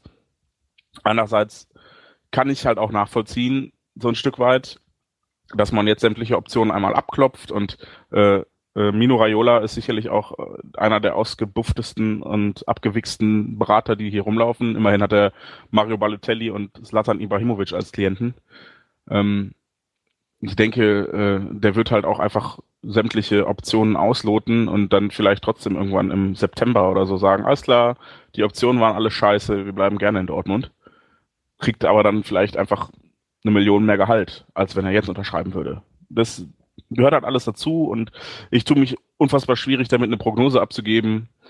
Ähm, sportlich wäre es natürlich nach dieser Saison auf jeden Fall ein Verlust aber wir haben halt auch äh, ja gerade schon ausführlich über das Pokalfinale gesprochen und vielleicht ist Mikitarian dann doch gar nicht so so stabil und so wertvoll allein mental ähm, mit mit seiner Vorangehensweise und ist zu anfällig für äußere Einflüsse, als dass er seine Leistungen dann in den wichtigen Spielen abrufen könnte. Und ähm, so leid es mir tut, und ich habe das ja vor, vor einigen Wochen auch schon mal in einem längeren Artikel auf schwarzgelb.de ausgedrückt, wir entwickeln uns so ein bisschen in Richtung FC Bayern. Ja, und man hat an der Bundesliga-Saison gemerkt, dieses Jahr, die Saison für uns ging irgendwann im April wirklich los und war dann auch leider schneller vorbei, als es uns lieb war, als wir in Liverpool ausgeschieden waren. Aber die Bundesliga war so nebenher und die wichtigen Spiele haben wir halt nicht gewonnen. Und ähm, vielleicht sieht man das auch bei den Verantwortlichen und merkt halt, okay, Mikitarian ist vielleicht kein Mann für die wichtigen Spiele. Und wenn dann jetzt irgendwie noch ein britischer Verein kommt und lächerlich hohes, hohe Ablösesummen bezahlt, dann gucken wir uns halt nach jemand anderem um. Aber du musst halt immer gucken, wie du das Ganze aufbaust. Und ich finde diesen Umbruch prinzipiell, den wir gerade mitmachen, sehr interessant. Ist natürlich auch schade, weil halt viele liebgewonnene und vertraute Gesichter gehen und viele Gesichter gehen werden, fürchte ich, die man mit, mit der bisher schönsten Ära dieses Vereins verbindet. Aber andererseits wird es dann halt auch wirklich langsam Zeit, dass wir was Neues schreiben und ich bin sehr gespannt auf Tuchels eigenen BVB, denn er hat zwar letzten Sommer kleines, kleine Ausmistarbeiten gemacht, aber eigentlich war uns allen klar, dass diese Transferperiode die sein wird, in der Tuchel zum ersten Mal richtig einkaufen kann und da wirklich seine Vorstellung des Fußballs hier verankern kann und nicht nur ähm, aus Klopps Kader das Beste rausholt. Kommen wir mal noch zum Verkaufen erst. Ich glaube, ein paar Spieler können wir zusammenfassen, von denen, die noch gehen könnten. Mikitarian haben wir gerade angesprochen, da tun wir uns schwer mit und wäre auch schade drum. Ähm, wer auch noch auf der Abschlussliste stehen könnte oder Verkaufsliste, Transfermarkt, wie auch immer man das nennen will, ist einmal Juro Park, der ja sich nie durchsetzen wer? konnte hier. Eben. Ich fand das lustig, irgendwann mal. Der hat den entscheidenden Treffer gegen Krasnodar geschossen ja, im ersten ja. Europa League-Spiel. Also Freunde, der hat ein wichtiges Tor für uns gemacht. Natürlich, natürlich. Ich will also das auch gar nicht in Abrede stellen. Ähm, ich fand es nur interessant, dass irgendwann äh, selbst auf Pressekonferenzen nicht mal mehr nach äh, Park Yoho gefragt wurde. Und äh, ich dann irgendwann mal die Rohnachrichtenjournalisten fragte, was ist eigentlich mit dem? Und die dann ähnlich reagiert haben wie ich gerade so. Hä? Wer? Also es ist schon äh, beeindruckend im negativen Sinne, was für eine Entwicklung der Spieler genommen hat, der als Tuchels expliziter Wunschtransfer für die linke Abwehrseite geholt wurde, nachdem Schmelzer relativ lange, nee, nachdem Durm relativ lange verletzt war im Sommer, genau ähm, und dann so sang- und klanglos untergegangen ist. Ich weiß gar nicht, woran es liegt. Offenbar war er einfach zu leicht für den BVB. Ja, irgendwie passt es nicht. Äh, der nächste Spieler, den ich hier stehen habe, wäre Moritz Leitner. Der auch immer noch Borusse ist und ähm, der ja sogar Spiele gemacht hat in der Rückrunde und sich nochmal rangekämpft hat über die U23, aber da wird nichts mehr gehen für den Jungen. Gerade wenn man jetzt sieht, was für neue Leute da im Mittelfeld noch geholt wurden, da ist bei bestem Willen kein Platz mehr für Moritz Leitner und auch da finde ich es nicht schade, denn der Junge hat, hat Talent, aber hat nie bewiesen, dass äh, er zu mehr fähig ist, als Talent zu haben. Insgesamt. Also es ist art formuliert und auch überspitzt formuliert, aber im Endeffekt ist es doch so, oder Volker? Ja, ist ja wie, wie, beim, wie bei Dortmund hast du mir quasi die Antwort schon wieder in den Mund gelegt. Ja. Kann ich gut. Ja, Kuba ist noch einer, der zurück kommen würde, weil, das, weil seine Leihe abläuft, aber der, mit dem wird wahrscheinlich auch nicht mehr geplant werden. Auch hier wieder viele Mittelfeldspieler sind ja auch noch neu gekommen. Ähm, das finde ich halt, also man, man las ja zwischenzeitlich mal, dass er bei Fiorentina aufgrund einer relativ schwerwiegenden Knieverletzung raus war und ähm, dann klang aber so durch, dass Tuchel ihm leitnermäßig die Chance geben möchte, sich hier durchzusetzen. Und ich glaube, Tuch, äh, Kuba wird das vielleicht auch nochmal versuchen, wenn jetzt nicht sofort ein Abnehmer auf der, auf der Matte steht. Ähm, Wäre schon geil. Ja, ich traue ihm das ja prinzipiell auch zu. Er ist ja kein, kein schlechter Fußballspieler, der dann auch seit seinem Kreuzbandriss so ein bisschen an, an Standing und äh, ja, Spielanteilen vor allem verloren hat. Und ich glaube, wenn man den richtig einsetzt, kann er halt auch wunderbar funktionieren. Es ist halt die Frage, ob der Platz, den er braucht oder die Rolle im Kader und in der Mannschaft und auf dem Feld vor allem, ob es die noch geben wird, so, oder ob er sich an das anpassen kann, was Tuchel fordert. Ich fände aber einfach ziemlich cool, wenn man ihm die Chance geben würde und wenn es dann nicht klappt, dann, äh, ja, dann hat es halt leider sportlich nicht mehr gepasst. Kuba fände ich, würde ich mich freuen, den nochmal in Westfalenstadion ein bisschen spielen zu sehen, auf jeden Fall. Ja, und da wäre es halt charakterlich vor allem Ding bitter. Also sportlich wäre es, denke ich, zu verkraften, aber da wäre es halt so, weil man Kuba lieb gewonnen hat. Wäre es schade drum. Genauso, oder ja, nicht genauso. Schlimmer wäre es noch bei Nevin Subotic. Ähm, der wird uns ja wahrscheinlich auch verlassen. Im, Im, Innenverteidiger haben wir jetzt Sokrates, wir haben ähm, Sven Bender, der da jetzt häufig gespielt haben, wir haben Marc Bartra neu geholt, kommen wir gleich zu. Und es soll ja sogar noch jemand kommen, noch ein Innenverteidiger. Und da ist dann kein Platz mehr für Nevin Subotic, der jetzt auch in dieser Saison schon gar nicht mehr so viele Einsätze hatte und auch darauf gucken du hast muss. Matthias Ginter vergessen übrigens. Ja, weil wir auf den auch noch kommen und ich den auch mittlerweile, also den sehe ich nicht so als Innenverteidiger mehr bei uns, muss ja, ich sagen. Er kann das aber spielen und hat das auch. Er kann das spielen, korrekt, ja. Ähm, aber für Subotic ist halt leider kein Platz. Und leider wirklich, weil das derjenige ist, den ich einfach unfassbar ins Herz geschlossen habe. Äh, so ein toller Typ. Auch jetzt wieder in äh, ist es Äthiopien, wo er unterwegs ist. Also er ist Nein. auf jeden Fall wieder unterwegs, aber es ist sogar Äthiopien. Ne? Ähm, ja, toller Typ, Riesentyp, äh, würde mir echt leid tun. Ähm, aber genauso würde ich mich freuen, wenn ich ihn irgendwo anders mal wieder Fußball spielen sehen würde. Wenn es nicht Gelsenkirchen ist oder andere ungeliebte Vereine. Ich glaube, das, das wird dann auch so eine Entscheidung sein, die Nevin selber treffen muss. Ja, ich glaube, ja. man wird ihm hier relativ deutlich sagen, welche, welche Rolle er in dieser Mannschaft spielt und auch bei ihm war es irgendwann dieser Kreuzbandriss, der ihn so komplett rausgerissen hat. Ähm, Klopp hat ihn dann noch so ein bisschen durchgezogen, was glaube ich auch bei, bei Sokrates nicht so gut ankam.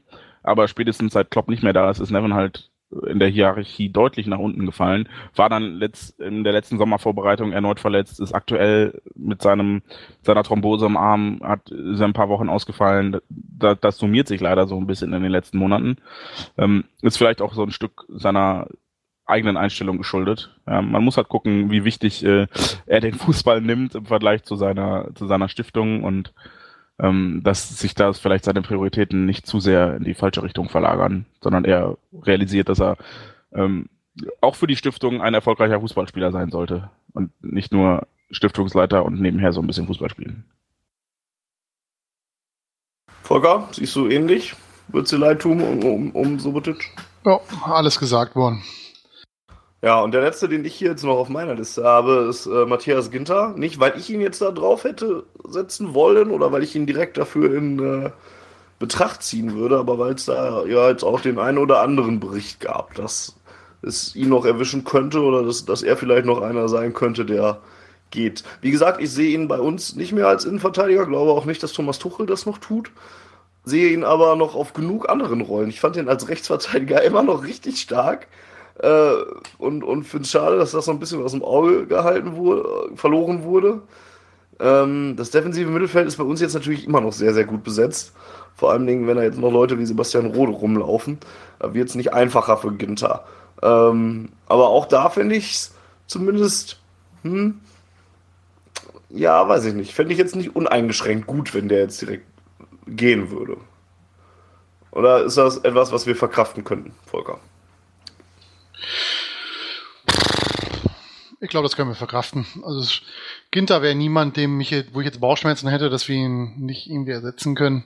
Dafür war seine Rolle, die er einfach gespielt hat, nicht so konstant und nicht so dominant, dass er, dass ich da jetzt irgendwie Bauchschmerzen hätte.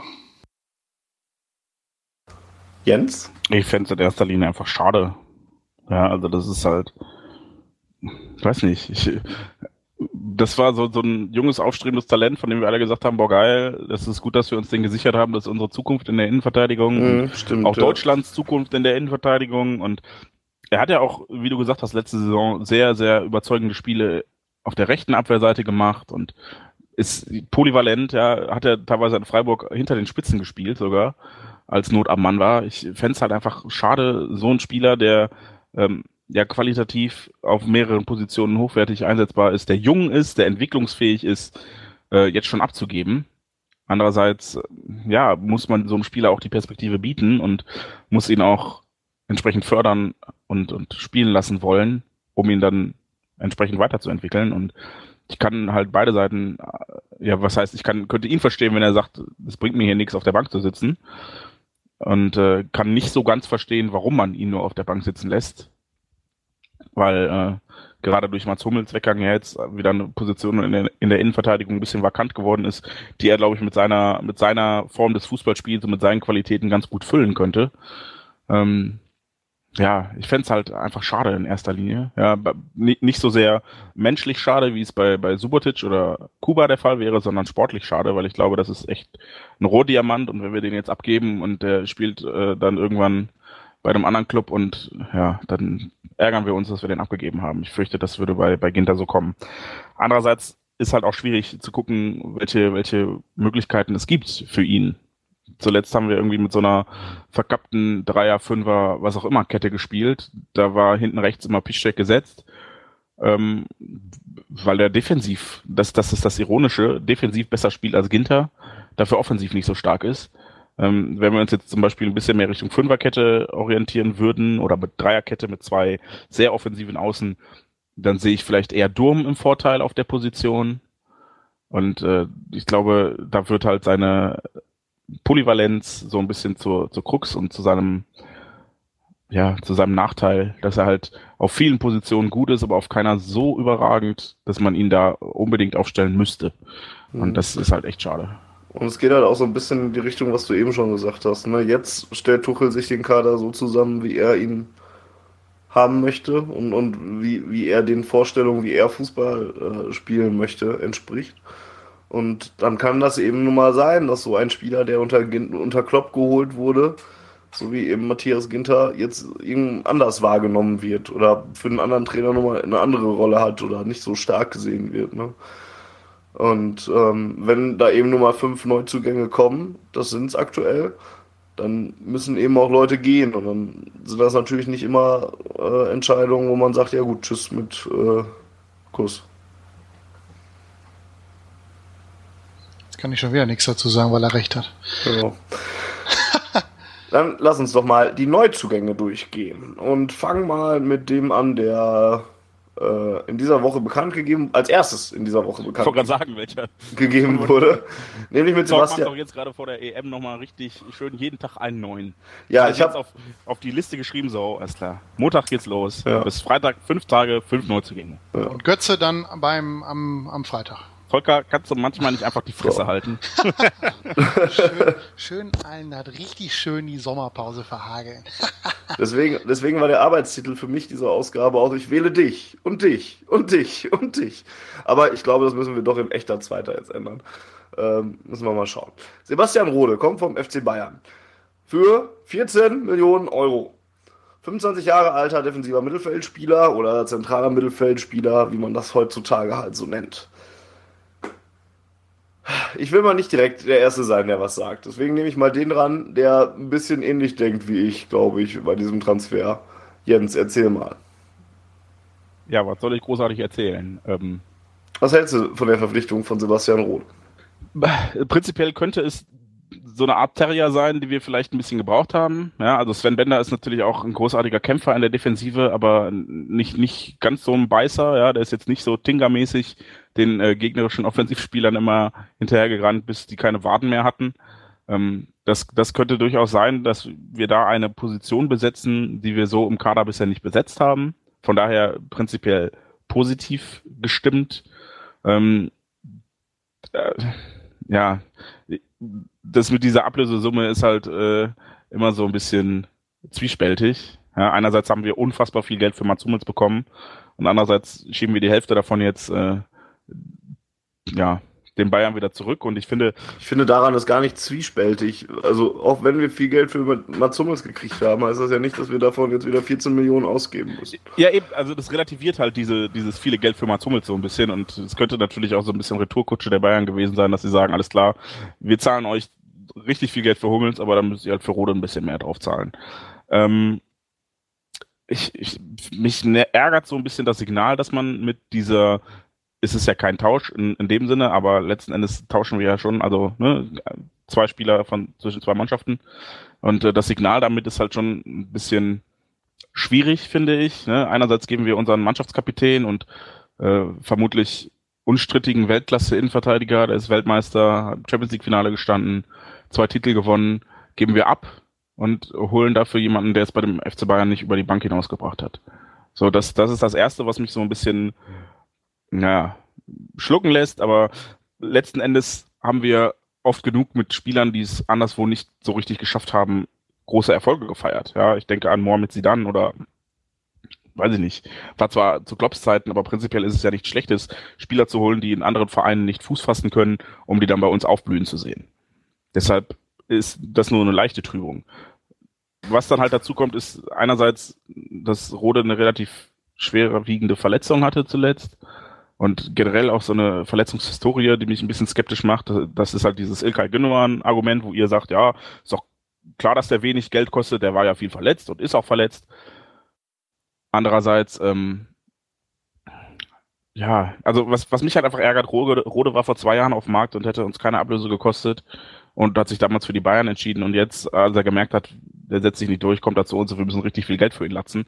Ja, Case und, Pries, so läuft das häufig bei ablösefreien Spielern, die meinen, sie können mal eben zu Bayern wechseln. Ja, nur dass wir halt die Leidtragenden sind und damals angeblich ja auch schon im Rennen waren und ja. auch um ihn äh, geboten haben und er hat halt auch damals schon oder noch vor diesem Wechsel gesagt, er sei sein Leben lang BVB-Fan gewesen und hat sich dann doch nicht für den BVB entschieden. Also das sind halt so ein paar Sachen, die einen, einen sportlich prinzipiell sinnvollen Transfer, auch wenn ich gerade, entschuldige, äh, größere Baustellen sehe. Ja, also für mich müssten wir halt eher uns um, um jemanden bemühen, der die spielerische Lücke, die im Aufbau durch den Weggang von Hummels und Genoan entstanden ist, jemanden suchen, der diese Lücke schließt. Und dann, wenn das erledigt das, ist. Sag mal, Volker, ey. Oder so. Entschuldigung. Also wir bräuchten eigentlich zuerst jemanden, der diese Lücke schließt und dann können wir uns gerne on wir brauchen jemanden, der Volkers Lücke schließt. Da hat der Clemens, der macht das bestimmt. Der ist ja jetzt im Osten der alles Zeit. Naja, also Sebastian Rohde, um auch mal meine Meinung dazu zu tun, 14 Millionen Euro für 400 Bundesliga-Minuten, die er in der letzten Saison gesammelt hat. Also ernsthaft. Bei, bei, bei Jonas Hofmann haben wir letzte, haben wir im Winter der ist erst im Winter gewechselt, ne? Ja. Haben wir im Winter gelacht, dass Gladbach 8 Millionen für den gezahlt hat, ne? Für jemanden, der auch nicht sonderlich mehr, äh, eine, eine, eine, sonderlich andere Rolle in, in unserem Verein hatte. Ne? Und jetzt holen wir für 14 Millionen Euro Sebastian Rode. Eigentlich holen wir, wenn man es nüchtern betrachtet, einen Ergänzungsspieler und geben dafür 14 Millionen Euro aus.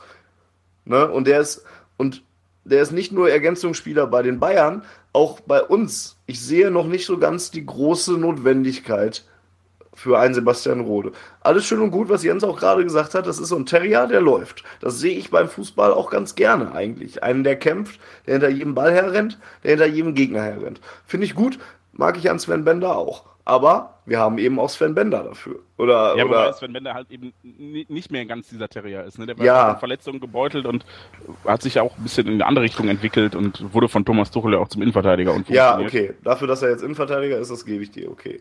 Aber auch so im, im defensiven oder im zentralen Mittelfeld, da haben wir auch noch andere Leute. Schein habe ich eben angesprochen. Ginter, wenn er nicht wechselt, ist das auch ein Kandidat, der da spielt. Dann spielt Ca- Castro da im Mittelfeld. Dann spielt, ähm, irgendwen habe ich noch vergessen, ohne gerade drauf zu kommen. Ähm, wie auch immer.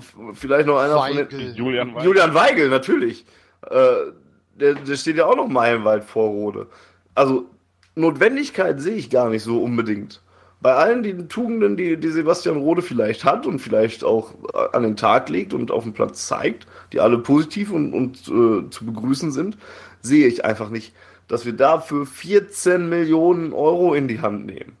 Und da ist mir das Argument, wir haben ja jetzt gerade viel eingenommen, nichts. Da ist mir das Argument, ja, so teuer sind die Spieler heute nun mal.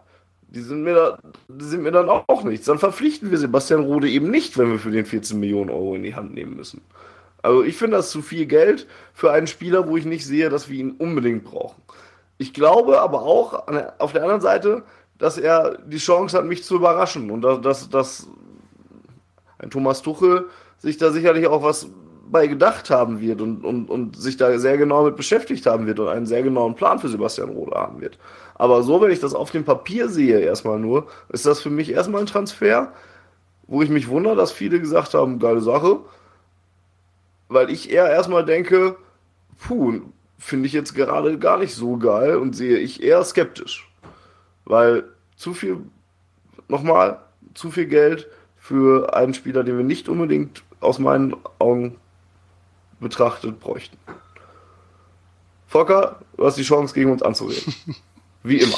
Endlich ja, mal. Wie, wie, Endlich ja, kannst du Kontra geben, nicht nur ich, Ja und jetzt, und jetzt, jetzt bin ich so drauf, dass ich Jens zitiere. Der sagte, mm, da, vorhin in der anderen Diskussion hast du gesagt, dass wir Spieler kaufen oder dafür bezahlen, äh, für dem, was wir von ihnen erwarten oder was wir uns erhoffen oder wie sie sich entwickeln.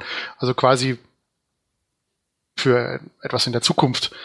Vielleicht sieht man bei ihm irgendetwas, was diese 14 Millionen Euro äh, aus Sicht von Watzke, Tress, Zorg und Tuchel rechtfertigt. Aber Rode ist 25 und nicht 19, ne? Also ja, aber Rode, äh, das ist übrigens auch geil, sobald du 25 bist, bist du im Grunde schon altes Eisen. ja. Und für also, nichts mehr zu gebrauchen. Aber wenn du 27 bis 30 bist, bist du im perfekten Fußballer, Alter. Zitat Jens. Ja, vor ungefähr einer halben Stunde.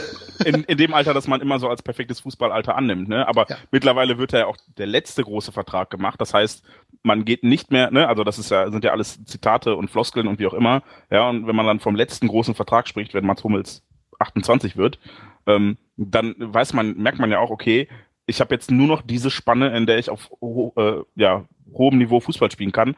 Das heißt, nach den vier Jahren kriegt man vermutlich kein großes Geld mehr für mich, als Beispiel, ja. Und das ist Hummels nach Katar. Ja, nach New York, vielleicht spielt er auch noch zwei Jahre bei den Bayern als Greenkeeper.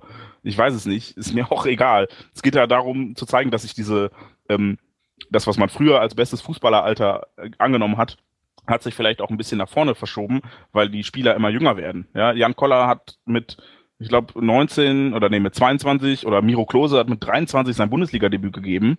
Ja, und spielt dann halt auch bis er 37 ist. Und äh, Mario Götze fängt mit 16 an und es würde mich wundern, ja, wenn. spielt kaum noch. ja, eben, spielt mit 22 kaum noch. So, da siehst du mal, wie kurz so eine Fußballerkarriere sein kann. Aber und, Götze guckt. Oh Gott. Es gibt übrigens auch äh, tolle Fernseher, die nicht von Samsung sind. Ja, es gibt noch LG und Sony und Panasonic und Philips. Nur bevor jetzt hier Schleichwerbung Verdacht aufkommt, weil Fanny irgendwelche Scheiße zitiert. Ähm, ich glaube einfach, dieser, ja, diese Spanne des besten Fußballeralters verschiebt sich so ein bisschen nach vorne. Und ähm, wenn jemand 25 ist, ist halt das Entwicklungspotenzial nicht mehr so groß wie bei einem 19-Jährigen. Bei einem 19-Jährigen kaufst du definitiv nicht den Status quo ein, sondern das, was in den nächsten drei, vier Jahren sein kann. Und bei dem 25-Jährigen geht's halt schon mehr um den Status quo User und weniger um das, was da noch kommen könnte. Also die, die Möglichkeiten, sich zu entwickeln, sind halt nicht mehr so riesig. Es kann ja nicht jeder Oliver Kirch sein. Ja, aber das wissen wir ja nicht. Er kann ja auch hier, kann Herr Rode eine sehr wichtige Rolle spielen. Und dann sagen wir, sitzen wir in einem Jahr hier und sagen, okay, 14 Millionen war viel Geld, aber so viele Bauchschmerzen wie Fanny und du jetzt haben, habt ihr jetzt nicht mehr, weil er gut Ja, bin ich auch gerne bereit, das ja, dann nicht, zu sagen. Nicht, nicht verletzt gewesen ist ähm, und so weiter und so fort. Also ganz grundsätzlich ist meine persönliche Meinung, ähm, solange der nicht hier mal vom Ball getreten hat, äh, habe ich im Grunde eigentlich keine große Meinung dazu. Außer der Spieler heißt Romelu Lukaku und unterzeichnet bei uns. Dann finde ich den von Anfang an total geil, aber das ist eine andere Geschichte. Ähm, die sollen einfach gucken, wie sie hier zurechtkommen und dann können wir sie nachher immer noch bewerten. Weil, weil jetzt, klar, er hat nicht viel gespielt, er hatte seinen, ich glaube, eine schwerwiegende Verletzung hat er gehabt, irgendwie hat ein paar Spiele bei Bayern gefehlt, ansonsten immer nur so leichte Blessuren, so klassische Marcel Schmelzer Muskelfaserriss-Blessuren. Ähm, aber eben halt auch bei Eintracht Frankfurt schon zweimal Knorpelschaden. Ähm, also der hat die gleiche Historie wie, wie andere auch. Ian Robben zum Beispiel auch sehr oft verletzt. Ist jetzt mit, Achtung, 30 in seinem Zenit gewesen. Oh. Also muss man einfach sehen, wie er sich hier entwickelt. Genauso gut kannst du, wenn du 50 Millionen für einen 18-Jährigen ausgibst oder für einen 23-jährigen Italiener, der nie zum Essen eingeladen worden ist, das weißt du halt nicht vorher nicht, ne? Und auch wenn Fanny es jetzt nicht hören will, aber die Ablösesummen steigen nun mal halt. Das ist leider so. Ja? Und das lässt sich auch bei einem Sebastian Rode oder beim, sagen wir mal, bei der, bei der Spielerware der Kategorie B lässt sich das genauso wenig vermeiden wie bei den ganz, ganz oben, an die wir nicht mehr rankommen, weil wir sind sie finanziell schlichtweg überhaupt nicht mehr leisten können. Ja, 50 Euro oder 50 Millionen Euro für Martial kannst du nicht mehr ausgeben und, und oder 35 Millionen plus diverse Bonuszahlungen, wie der FC Bayern an, an Benfica überweisen wird oder muss, wenn es optimal läuft für, wie heißt er gleich, Sanchez oder so. Das ist halt, ist halt so. Ne? Also ich glaube, 35 Millionen Euro könnten wir uns leisten, aber halt ja, aber die Frage muss es ein Spieler sein, der funktioniert und ja. äh, das wäre dann halt unser top Das ist ja ganz, ganz generell, glaube ich einfach, dass wir in der ganz hohen Kategorie keine Spieler verpflichten können vielleicht ein, ja, der, der, der uns der Erfahrung hat und der uns sportlich weiterhilft, glaube ich einfach, dass diese Spieler für uns kaum zu bezahlen sind, ähm, weil wenn sie in der Regel diese, diese Werte aufbringen, spielen sie beim Verein, der sagen wir mal, mindestens gleiche Couleur ist oder gleiches Kaliber ist wie der BVB. Und wenn die dann wechseln wollen, wechseln die nicht zu einem Verein, der das gleiche Kaliber bietet, sondern zu einem Verein, der eben halt noch eine Etage drüber ist. Bayern, Real Madrid, Barcelona, was weiß ich, vielleicht in Miss Man City, weil der, der Pep der Göttliche dort trainiert und die jetzt drei Meisterschaften und drei Pokalsiege in Folge einheimsen oder so. Das ist halt das Problem, was man, was man hat. Und deswegen. Und drei Champions League Halbfinals. Ja, ja, und was ja für äh, Manchester City ein ganz großer Erfolg ist, wenn die mal dreimal in Folge so weit kämen, statt wie so häufig in der Vorrunde mal oder in einem Achtelfinale gegen Barcelona die Segel zu streichen. In der Vorrunde nach einem 1 zu 0 in Dortmund, Tor durch Julian Schieber. oder, oder so. Tor durch Julian Schieber. Ja, aber was ich ihm halt sagen will, ist, dass es, dass es halt schwierig wird, Spieler zu finden, die, die das bieten, was wir eigentlich bräuchten, ähm, die aber eben halt äh, noch für uns zu bezahlen sind. Deswegen holen wir halt so Leute wie Dembele, Moore, genau, perfekt. Rino, Stopp. um die Überleitung zu bringen. Ja, stattdessen geht man einen anderen Weg und da kommen wir jetzt zu Spielern, wo wir ich, ich wollte noch kurz zu Sebastian Rode sagen, dass ich dem Transfer prinzipiell ja gar nicht negativ gegenüberstehe. Ja, ich kann mir kann verstehen, dass dieser Spielertyp fehlt, anders als Funny, auch wenn ich die Notwendigkeit genau wie Funny jetzt nicht zuerst sehe, sondern da gerne lieber, weiß ich nicht, äh, Matteo Kovacic oder irgendjemand anderen hätte, der erstmal Ilkay Gündogan äh, beerbt. Ähm, ich finde halt, ja, ich habe halt ein paar Bauchschmerzen bei den Begleitumständen. Das ist alles. Ja, und ich will überhaupt nicht, also bevor ihr nachher der Eindruck entsteht, ich finde Sebastian Rode scheiße. Ich habe bisher keine, keine Meinung zu Sebastian Rode und bin mir auch sicher, dass er als, als Mensch und als Fußballer großartige Verpflichtung sein kann. Die Begleitumstände, mit denen dieser Transfer aktuell einhergeht, ja, das heißt A, sehr viel Geld, ähm, B, relativ schwerwiegende Verletzungshistorie, C, das Signal, das man sendet, wenn man seinen Kapitän gegen einen Bankdrücker austauscht bei seinem ärgsten und direkten Konkurrenten. Ähm, das sind halt so Sachen, die den gesamten Transfer ein bisschen trüber erscheinen lassen. Aber ich bin jetzt, möchte, ne, also bevor der Eindruck entsteht, ich lehne diesen Transfer nicht ab. Aber deine Annahme impliziert schon, dass der rote Deal nur deswegen zustande gekommen ist, weil der FC Bayern München Mats Hummels gekauft hat. Nein, nein, nicht deswegen. Ja, genau darauf um will ich nämlich hinaus. Keiner von uns weiß ja im Grunde, ob man nicht mit Rode schon äh, länger im Gespräch ist, bevor die Causa Hummels im Grunde entschieden worden ist. Weil, wenn wir ganz ehrlich sind, das Thema Hummels und Bayern München kam ja eigentlich erst so richtig in Schwung nach dem Pokalhalbfinale in Berlin mit seiner Aussage und dann dem ja, dem Intervenieren oder der, der zusätzlichen, ich gieße ein bisschen Öl ins Feuer Aussage von seinem Vater.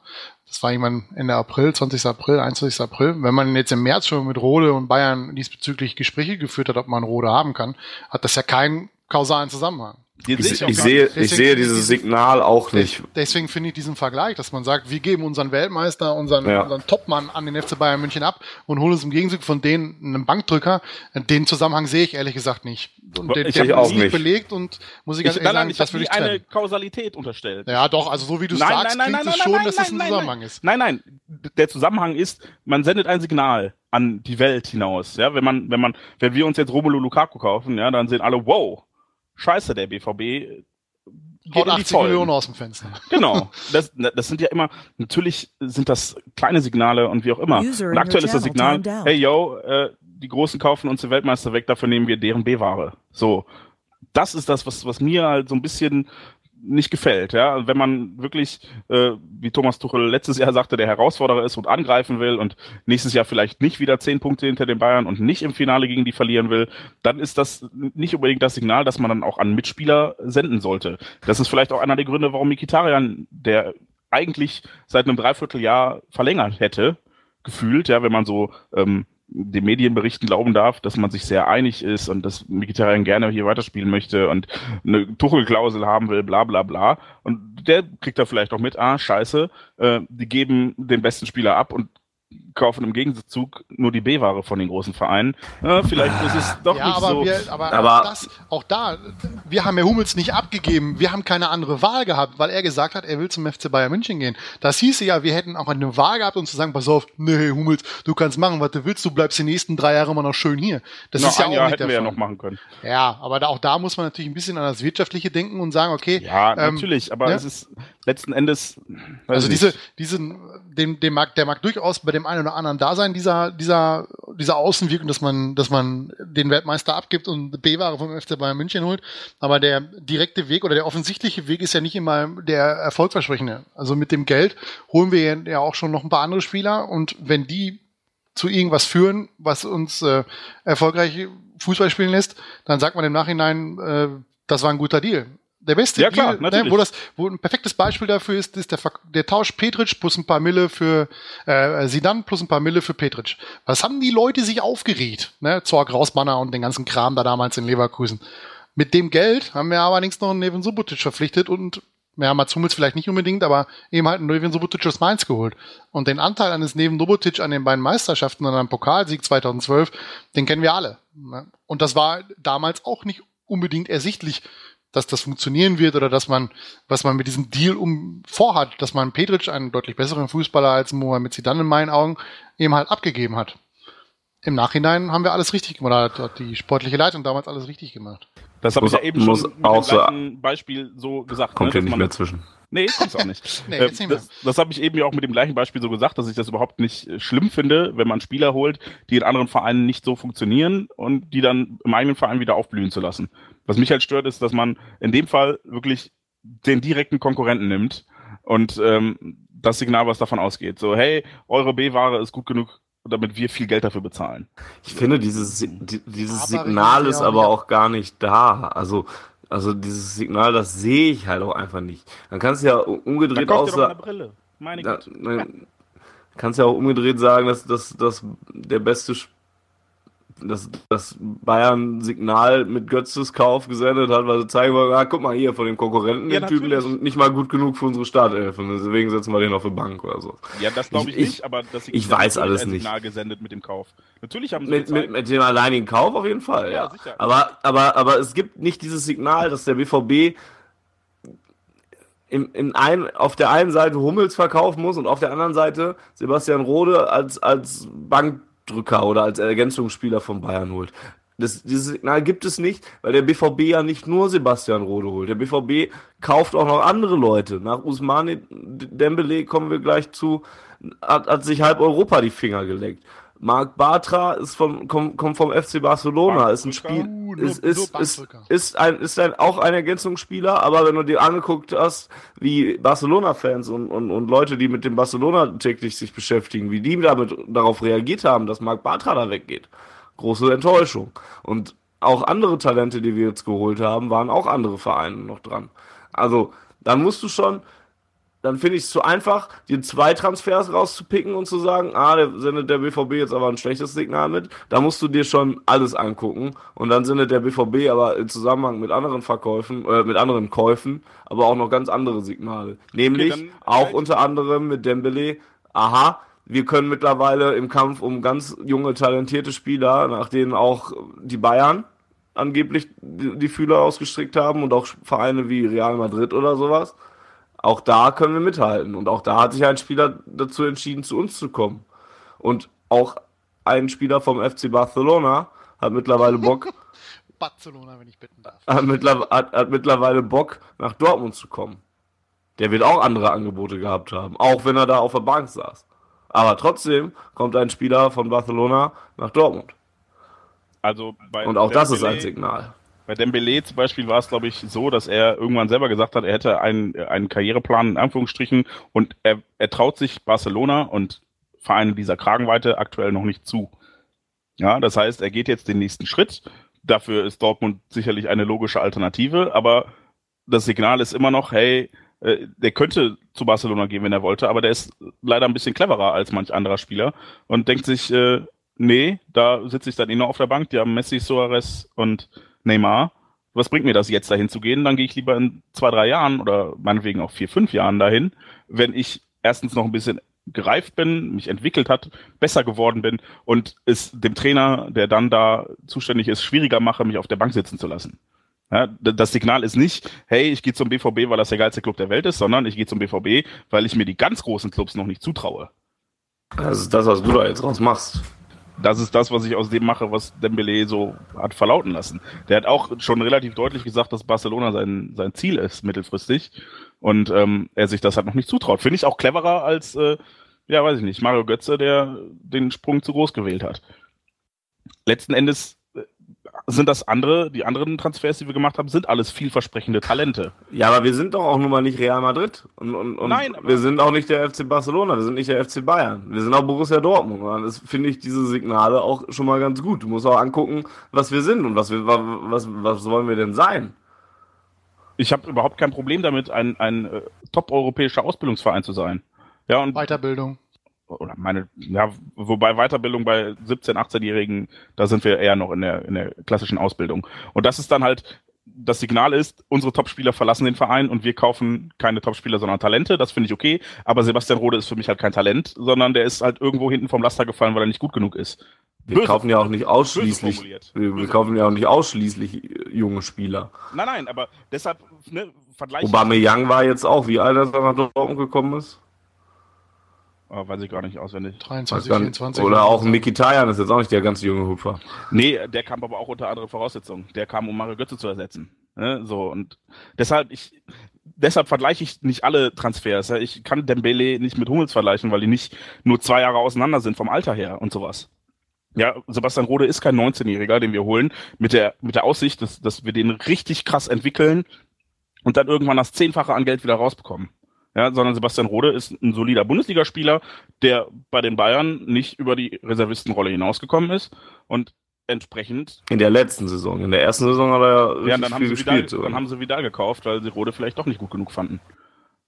So, und ja, also, ne, das, das, deshalb kann man die nicht vergleichen. Ich kann halt Dembele auch nicht vergleichen, weil er kein Bundesligaspieler ist.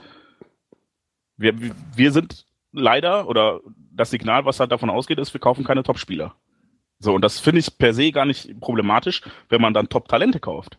Das finde ich voll in Ordnung, weil ich da halt Perspektive sehe. Und die sehe ich bei, bei jemandem wie Rode oder auch wenn wir Toprak geholt hätten, was sich ja mittlerweile offenbar zerschlagen hat, zumindest für diesen Sommer, da sehe ich halt auch nicht dieses, hey, aus dem machen wir noch was, sondern Toprak, ja, den Transfer hätte ich auch insofern nicht verstanden, als dass mir da die Perspektive und die Fantasie fehlt, den noch großartig zu entwickeln. Das wäre halt, ja, ein Spieler gewesen, äh, der ist vielleicht Topspieler in Leverkusen, aber sicherlich kein europäischer Topspieler oder zumindest nicht, nicht in der europäischen Spitzenklasse und entsprechend ist das Signal dann halt auch, ja, weiß ich nicht. Bei, Vielleicht Trop, bei, bei Toprak hat mich ehrlich gesagt nur auch nur der Preis gestört, den Leverkusen da au- aufrufen wollte.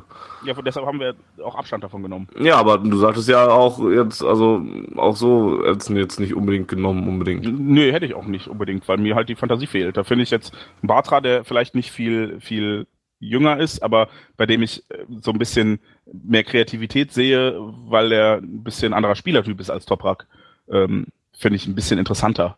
Und der kostet halt auch nur ein Drittel. Ne, das kommt halt auch dazu. Ja, aber da gibst du ja dann auch 8 Millionen aus für den Bankdrücker von, von an Hey. anderen Top-Vereinen. 8 Millionen für Rode hätte ich voll okay gefunden.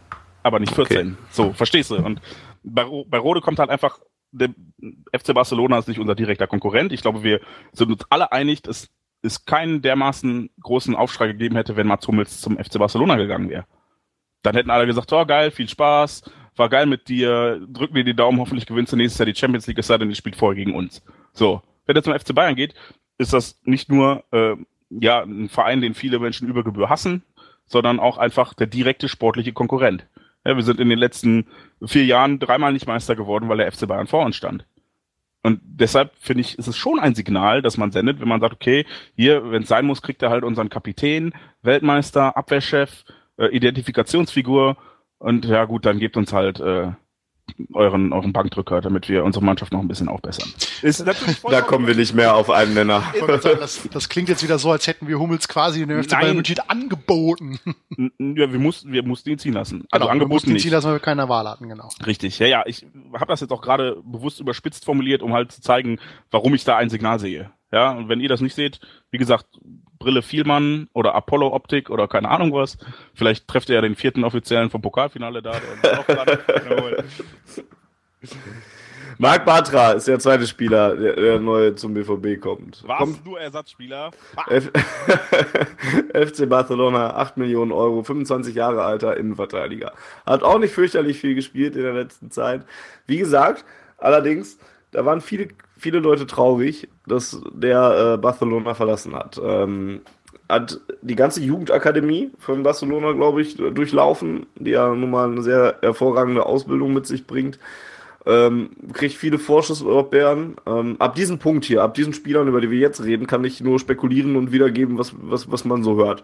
Weil ich wenige Spieler wirklich oft gesehen habe von denen. Also Batra habe ich jetzt auch keine großen Erinnerungen dran und die anderen Oh, dreien habe ich, glaube ich, doch, noch doch, nie spielen gesehen. Ich habe eine große Bei, bei Erinnerung. an ihn. Bartra hast du mit Sicherheit eine ganz große Erinnerung, und zwar das Tor im Supercup des Gareth Bale gegen, äh, bei Real Madrid gegen den FC Barcelona, wo Gareth Bale so quasi 50 Meter Ja, An der das war gegen Batra, oder was? aus. War Der gegen Bartra. Verteidiger war ja Bartra in dem Fall. Das ist natürlich doof. Aber hat er, hat er Aber- etwas gelernt. Aber da hätte auch jeder schlecht ausgesehen, glaube ich, in der Situation. Also ein bisschen, ein bisschen komisch finde ich halt das Argument, er hat nie, er, ist ein guter Spieler, aber er hat nicht gespielt. Also noch, da bin ich ja wieder an dem Punkt, den ich vorhin schon mal gesagt habe. Ein Spieler, der Erfahrung hat und eine gute Qualität bietet, der ist, wenn er, gerade wenn er von Barcelona ist, dann ist er der Stammspieler. Und wenn er kein Stammspieler ist, dann ist er, dann ist er jemand, den wir verpflichten können. Aber wir können keine Leute verpflichten, die, die Stammspieler bei Real Madrid, beim FC Bayern München oder bei, bei, äh, was weiß ich, äh, Barcelona oder lass es auch Manchester City oder United sein. Also, Aber das ist doch auch vollkommen okay. ja, nur weil, Ja. weil das wieder angeführt wird, dass der da beim FC Barcelona kein Stammspieler war. Nein, ach, dann wäre er du nicht bei gar uns. nicht. Nee, hast du ja gar nicht. Fanny hat das angeführt. Ja, Das nur genannt. Aber es ist, ja, es ist, es ist ja, es ist ja etwas, was auch, was auch in einer verschiedenen Kritik in, in den in Artikeln ab und zu mal zu lesen ist, dass er eben halt nur ein Stammspieler, äh, ein Ersatzspieler ist. Irgend so ein Schwachkopf von der Westen hat das ja irgendwie in so einem Kommentar gebracht, dass wir ja nur in der Lage sind, irgendwelche Ersatzspieler zu kaufen vom FC Barcelona und halt nicht die ganz großen Leute zu kaufen. Ja, aber die können wir uns halt schlichtweg nicht leisten. Das ist nun mal halt so. Ne? Interessanter wäre für mich jetzt, wo du gerade von ganz große Leute sprichst, natürlich auch nicht die Kategorie FC Barcelona, aber es gibt ja Vereine, die mit uns auf einer auf einer Stufe stehen ungefähr oder zumindest knapp über oder knapp unter uns und denen mal einen Topspieler abzujagen, das wäre halt wieder so Ja, ein Signal. aber da- ne? aber da ist halt dein geliebter Romelu Lukaku, wenn der kommt, Ja, dann ist also, das bei, bei allem Respekt, der FC Everton ist hoffentlich nicht mit uns auf einer Wellenlänge. Die spielen nämlich keine Champions League, die sind glaube ich siebter oder achter geworden in der, in haben der aber Premier League. ungefähr 14 Milliarden Euro TV Ja, bekommen. dann sind sie, ja, aber das heißt ja nichts. Also Nee, aber, sportlich ne- sind sie aber uns immer nicht auf einer Wellenlänge. Natürlich du, ist du Romelu nicht mal Lukaku, solche Spieler kaufen wir oder können wir kaufen, aus welchen Ja. Gründen auch Ja, immer. aber das liegt ja nicht an unserem Verein Ja, und nicht an, an, an anderen Vereinen. Also das liegt ja daran, dass, dass es in anderen Ländern andere wirtschaftliche Situationen gibt. also worauf ich eigentlich hinaus will, ist, wenn es wirklich Spieler sind, die eine sportliche Qualität haben, die auch bei einem Team spielen, die das gleiche Kaliber haben wie wir, sagen wir jetzt mal Arsenal London zum Beispiel, oder Ja, Juventus bin ich, weiß ich nicht, wie ich sie einschätzen soll, ob ich sie gleich drüber gebe über uns oder ob ich, ob ich, äh, ob sie auf einer Ebene mit uns sind. Aber wenn da Topspieler sind, äh, wenn die wechselwillig sind, dann wechseln die nicht auf einer Ebene dann zu uns, dann wechseln die eben in die Belletage nach ganz oben, wenn sie die Möglichkeit haben. Ansonsten bleiben sie bei dem Verein, bei dem sie sind.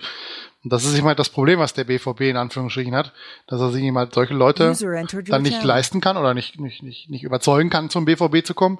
Und eben halt so Spieler, die in, in Vereinen spielen, die schlechter sind als wir, aber eine überragende Qualität haben, wie Lukaku zum Beispiel oder auch wie Kevin de Bruyne, an dem wir ja mal dran waren, bevor er für fantastilliarden Summen zum äh, Manchester City gegangen ist, die können wir uns halt nicht leisten, weil wir sie nicht bezahlen können oder wollen. Vielleicht ist das aber auch noch etwas, was, was halt auch noch kommen kann, ne? wo man sich auch hinentwickeln muss. Auch der FC Bayern ähm, verpflichtet Topspieler äh, von einer Sorte wie Kingsley Coman oder Arturo Vidal oder so, ja auch jetzt nicht unbedingt schon seit 30 Jahren. Schon richtig. Also du musst halt Jahren, schon ne? regelmäßig äh, Champions League spielen. Ja. Also am besten jedes Jahr. Und dann sagen wir mal mindestens in neun von zehn Jahren. Und du musst eben halt äh, möglichst dabei sein, wenn es darum geht, die Titel zu holen. Also das heißt, müssen wir Viertelfinale in der, in der Champions League das regelmäßig und äh, das muss halt. Muss man sich erarbeiten, ne? Wenn ja. du mal überlegst, Bayern hat mal mit Räumer Kai vorne gespielt und alles. Das sind auch so Kaliber, die dann eher so in diese Richtung gehen, finde ich. Wobei so. man natürlich sagen muss, dass beim FC Bayern München die, die wirtschaftlichen, wirtschaftlichen Gegebenheiten immer noch andere sind als klar, bei uns und wir klar. das nicht aufholen können. Aber ähm, du musst eben halt, du kannst halt Zeit. so Leute äh, von gleichkalibrigen Clubs nicht verpflichten. Vielleicht einen, wenn du richtig viel Glück hast, ja, dann kannst du einen überzeugen, zum BVB zu kommen, weil äh, er vielleicht bei den ganz großen Vereinen sich das nicht zutraut oder, oder vielleicht irgendwas nicht mit ihm zusammenpasst, weil vielleicht, was ich, da große Konkurrenz ist und solche Geschichten, er aber unbedingt den alten Verein verlassen möchte. Das mag passieren, aber ansonsten wird es, wird es ganz, ganz schwierig. Auf Mark selbst, selbst wenn jetzt, um das noch eben abzuführen, der, der Matteo Kovacic von Real Madrid kommt, der hat da viele Spiele gemacht, 24 oder 25 Stück hat er, hat er gespielt, aber er ist halt auch kein Stammspieler da. Ne? Ja. Auf Marc Bartra habe ich jedenfalls Bock, weil ein kleines Signal, finde ich, ist es trotzdem. Du holst einen Spieler vom FC Barcelona, das, das, kommt nun mal nicht alle Tage vor. Das ist auch ein Spieler, der selbst schon genug Titel gewonnen hat in, in Barcelona, eben ähm, Meisterschaften, äh, Champions League hat er, glaube ich, weiß nicht, hat er die schon mal gewonnen mit Barca? Ja, klar, zweimal. Zweimal, siehst du. Und, und der dann halt auch eine ganz andere Erfahrung nochmal mitbringen, halt einfach. Und das ist sicherlich einer, ja, da habe ich Bock drauf, da bin ich mal interessiert dran. Die anderen drei Neuzugänge behandle ich jetzt mal, würde ich sagen, können wir ein bisschen im Doppelpack behandeln.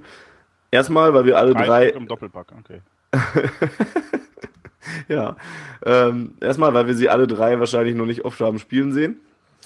Äh, zweitens, weil sie alle drei sehr jung sind. Und drittens, weil es alle äh, ja, Spieler sind, die äh, äh in der offensiven Abteilung angesiedelt sind. Merino noch mit ein, mit, mit Abstrichen. Das wären zum einen der eben schon angesprochene Usman Dembele. Er kommt aus Stade Rennes. Äh, ja, und bei den Ablösesummen ist man sich nicht ganz einig. Das, das ist, ist, fantastisch, was da kolportiert wird. Also die einen sagen, er hat äh, 7 Millionen plus Zuschläge gekostet und äh, in irgendeinem französischen Blatt, das hat groß aufgemacht mit 52 Millionen Euro. Aber wenn, wenn er Weltfußballer wird, ja auch. Keine Ahnung, aber ich. Irgendwie sowas. Ist, äh, ja. Fantastisch einfach, diese, diese, ja, Schwankungen zu sehen. Da bin ich ja fast schon froh, dass wir jemanden wie Batra einfach mit einer Ausstiegsklausel für einen festgelegten Betrag bekommen haben und nicht noch, ja okay, sollte er irgendwann mal den Ballon d'Or kriegen, dann nochmal 500.000 Euro. ja, Dembele auf jeden Fall, ich habe es ja erwähnt, ein, ein viel jagtes Talent. Äh, Im offensiven Mittelfeldbereich einsetzbar, auf den Außen einsetzbar, recht flexibel. Ähm, ansonsten halt auch wenig von gesehen. YouTube-Videos, da sehe ich auch ganz gut drin aus, wenn ich eins von mir zusammenstelle. Das will ich sehen. Ja. ich auch. Arbeite ich dann dran. Ähm, dann gibt es Michael Merino, der ja schon lange bekannt ist, dass er den BVB äh, verstärkt, kommt aus Osasuna, aus der zweiten spanischen Liga, hat nur dreieinhalb Millionen Euro gekostet, ist 20 Jahre alt und ein, ja, eher was fürs zentrale Mittelfeld. Ähm, kann ich auch nicht ganz viel sagen. Ähm, außer kann auch angeblich sogar Innenverteidiger spielen und äh, hat aber irgendwann für Osasuna zuletzt zwei Tore da im Spiel gemacht. Das ist für mich so eine komplette Wundertüte. Osasuna spielt eh, glaube ich, in der zweiten spanischen Liga. Ja. Jetzt in der Aufstiegsrunde für die Aufstiegsplayoffs qualifiziert und deshalb äh, muss ähm, Merino da auch noch ein bisschen ran. hat nicht ganz so viel Urlaub wie die anderen Kollegen, äh, ist allerdings natürlich auch eine Möglichkeit für uns, ihn jetzt nochmal ein bisschen im Fernsehen zu beobachten, wenn er dann die beiden Playoff-Spiele spielt. Ja, und dann wurde noch ganz kurzfristig Emre Moore äh, verpflichtet äh, vom FC Nordsjælland aus Dänemark. Tell me more. Ja, kann ich gar nicht so viel. Äh, 7 Millionen Euro mindestens, auch dann wieder hoch äh, bis circa 16 Millionen möglich.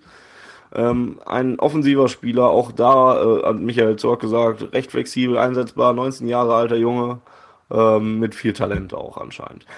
Aber das trifft die drei halt alle zusammen, deswegen können wir die zusammen eigentlich abhandeln. Ähm, Finde ich schon krass. Also ist ja auch ein sehr, sehr deutlicher Umschwung, der da mit einem hergeht. Einen 18-Jährigen, einen 19-Jährigen, einen 20-Jährigen zu holen und anscheinend ja sogar auf die zu setzen.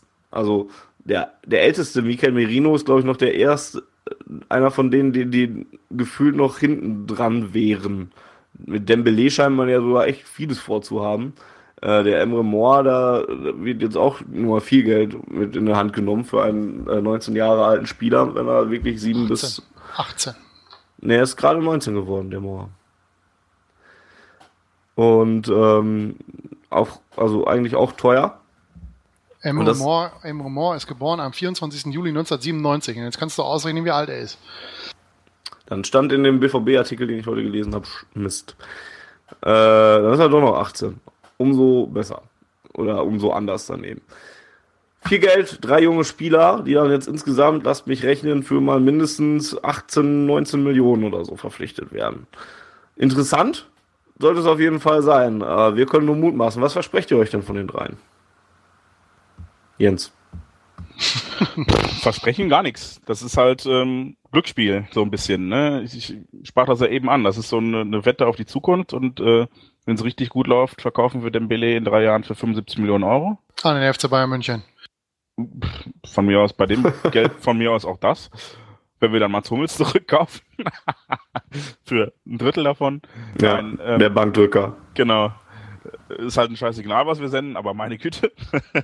Was nur, was nur du siehst und alle anderen nicht. Hashtag echter Zweiter. Echter Zweiter. Seht ihr? Ihr seht das Signal doch. Nein, ich glaube, ähm, wie du schon sagtest, Dembele ist, glaube ich, wirklich äh, jemand, mit dem man auch einigermaßen was vorhat. Hat, glaube ich, ähm, wenn ich mich recht entsinne, zwölf Tore geschossen in den abgelaufenen 26 League 1 Spielen. Zusätzlich noch fünf Vorlagen. Ähm, es gab ein ganz lustiges YouTube-Video, wurde er auf seinen äh, präferierten Fuß angesprochen und hat er gesagt, ja, ich bin Linksfuß, ich bin Linksfuß. ja, und äh, sie schießen aber mit rechts. Ja, ja, mit rechts schieße ich besser. Ja, welchen Fuß haben sie denn jetzt so? Ach, keine Ahnung. Das war ziemlich lustig. Ist also offenbar beidfüßig, deshalb ein bisschen äh, schwieriger auszurechnen. Ihm fehlt, so wie ich das gehört habe, noch ein bisschen an, an taktischem Verständnis. Ähm, muss noch die richtigen Entscheidungen treffen, die richtigen Laufwege machen, wenn er dicht den Ball hat. Und äh, ist eigentlich auch jemand, der ein bisschen mehr Platz braucht, aber halt auch im Dribbling überzeugt und ich bin, bin gespannt. Ich glaube, in der Offensive ist es ein bisschen einfacher, Spieler einzubinden und Chancen zu geben. Wir sehen das an, an Pulisic, der ähm, ja, ja selten die Last mit sich rumschleppt, jetzt irgendwas entscheiden zu müssen, sondern eher er kann dazu beitragen, während äh, du als Verteidiger halt immer das Problem hast, wenn du einen Fehler machst, ist es in der Regel ein Gegentor. Und ähm, deshalb bin ich bei denen auch äh, relativ zuversichtlich, dass die, die jungen Spieler, die eher offensiv angesiedelt sind, da in aller Ruhe rangeführt und aufgebaut werden. Ähm, wie gesagt, Dembele, ich glaube, mit dem hat man relativ viel vor, hat auch schon die Rücknummer 7 bekommen, das steht schon fest. Bei den anderen Neuzugängen ist da, nee, Marc Batra hat die 5, ist auch schon fest und bei den anderen Neuzugängen bisher noch nicht. Ähm, Merino hingegen, ähm, ja, weiß ich nicht, vielleicht versucht man da nochmal Julian Weigel so ein bisschen zu kopieren, dass man einen günstigen Spieler irgendwo kauft und der sich letzten Endes als äh, absolute Granate herausstellt. Ähm, da bin ich hauptsächlich wegen seiner Position nicht ganz so äh, überzeugt oder zuversichtlich. Ich weiß nicht, ob da seine Ablöse auch schon reinspielt, dass ich denke, oh, wer so billig ist, der kann ja nichts sein. So ein bisschen hat man das ja als Automatismus. Irgendwie kann man sich solchen Gedanken nicht immer erwehren. Ähm, aber ich glaube, gerade halt im, im zentralen und defensiven Mittelfeld ähm, ist es ein bisschen schwieriger zu überzeugen, wobei Julian Weigel uns da das Gegenteil bewiesen hat. Ähm, ist, glaube ich, nicht so, spielerisch nicht so ein Typ wie, wie äh, Gündogan, nicht so quirlig, sondern eher ein bisschen geradliniger. Aber ähm, ich bin, bin gespannt, als Spanier ja irgendwie technisch vermutlich hoch veranlagt und sehr versiert und denke, um, um schlechte Ballverarbeitung müssen wir uns bei, bei fast allen von den Neuzugängen, aber insbesondere halt von bei Batra und, und Merino und Moore, ja, wenn ich mir da die YouTube-Videos angucke, denke ich mir, heilige Scheiße. Also der Ball klebt ja an seinem Fuß. Da müssen wir uns wenig Sorgen machen. Ähm, ja, Moore wird häufig mit, mit Messi verglichen, was zum einen an der geringen Körpergröße liegt, zum anderen sicherlich eben an der, an der besprochenen engen Ballführung und ähm, dem linken Fuß.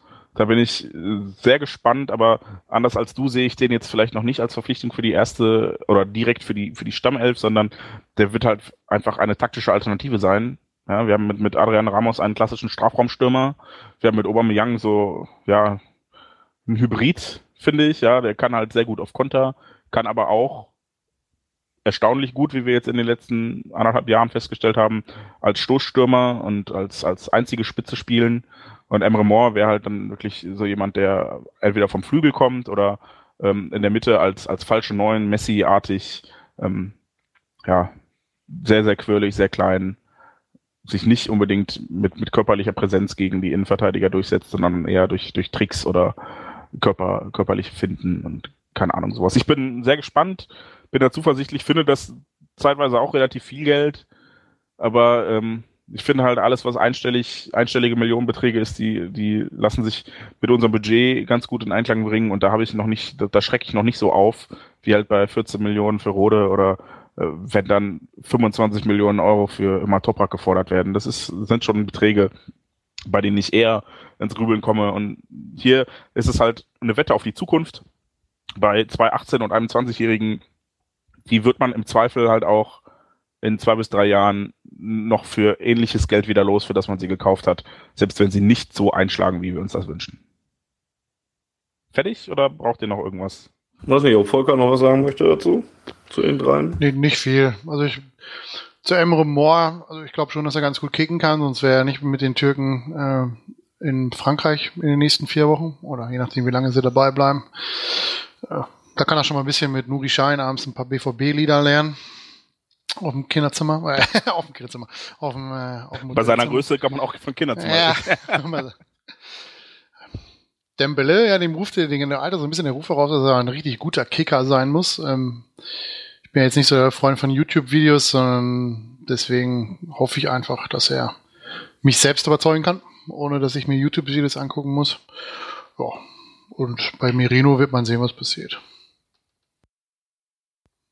Gut, bleibt die Frage, was denn noch passiert. Ähm, über Toprak haben wir schon drüber geredet. Kommt wahrscheinlich nicht mehr, finde ich gut für den Preis. Zumindest nicht in diesem Jahr. Ja, genau. Im, Im, Sommer kommt er wahrscheinlich nicht mehr. Finde ich gut, dass man da nicht alles mit sich machen lässt und alle Mondpreise bezahlt, die Bayer Leverkusen gerne hätte, sondern dann vielleicht nächstes Jahr die Ausstiegsklausel äh, zieht, wenn man dann immer noch Bedarf hat und es immer noch für eine gute Idee hält.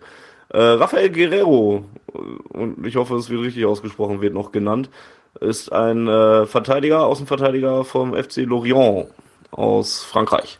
Nicht nur Verteidiger, sondern generell einfach, ich glaube, linker Flügelspieler trifft es am besten. Der kann wohl äh, sowohl links hinten als auch links vorne spielen, ist links Fuß, hatte, glaube ich, mit Portugal in der EM-Vorbereitung letztens noch ein relativ sehenswertes Freistoßtor erzielt und ähm, wäre dann, äh, glaube ich, eine, eine hochwertige Alternative zu Schmelzer, das, was äh, Joho Park nicht darstellen konnte. Genau, also scheint man relativ weit zu sein, den könnte, den könnte man noch erwarten. Äh, Mario Götze bleibt wohl hoffentlich in München. Also, offen, also ist mir egal, ob er da bleibt, ob er kommt nicht zu uns, aber er scheint ja wohl in München bleiben zu wollen. Und, äh, Wobei man äh, dem natürlich auch, finde ich, ungewöhnlich deutlich gesagt hat, dass seine Zeit endet. Ne? Also ja, das ist, das ist, halt die nächste dumme Entscheidung von Mario Götze. Der kriegt gesagt, du brauchst nicht, und aber ich bleib trotzdem. Nee, nee, nee, nee, nee. Was, was, was äh, Neusser meint, ist was anderes. Götze hat sich hier geäußert und hat gesagt, er will nochmal angreifen, er will sich nochmal beweisen beim FC Bayern München und dann am Tag danach hat Rummenigge gesagt, dass man ihm mehr als deutlich mitgeteilt hat, was äh, wie der Plan ist. Und äh, also so deutlich hat der FC Bayern in der Öffentlichkeit in den letzten Jahren keinem Spieler mitgeteilt, dass er sich verpissen soll. Um ja, ja, das, das, ist, das, so salopp zu das ist vollkommen korrekt. Ja, deswegen also, überrascht mich umso mehr, dass er sagt, ich bleibe hier immer noch. naja, er, hat, er kann natürlich genau wie der FC Bayern oder wir im Falle Lewandowski auf seinen Vertrag pochen. Jo. Und äh, ne, auf, auf Bestehung oder Erfüllung bestehen.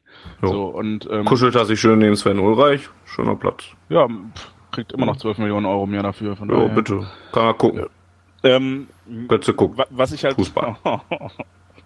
was ich daran halt echt interessant finde, ist, wie die F wie, also wie der FC Bayern mit ihm umgeht. Ne? Das, dafür, dass, dass der FC Bayern immer so als große, große Familie beschrien wird, ja, und man, man denkt an ähm, Geschichten von äh, Alkoholentzügen für, für alternde ehemalige, die da bezahlt werden und keine Ahnung was. Und letzten Endes findet ja hier Selbst die Steuerhinterzieher werden wieder integriert. selbst die Steuerhinterzieher, die äh, dreieinhalb Jahre im Knast waren, werden wieder Präsident.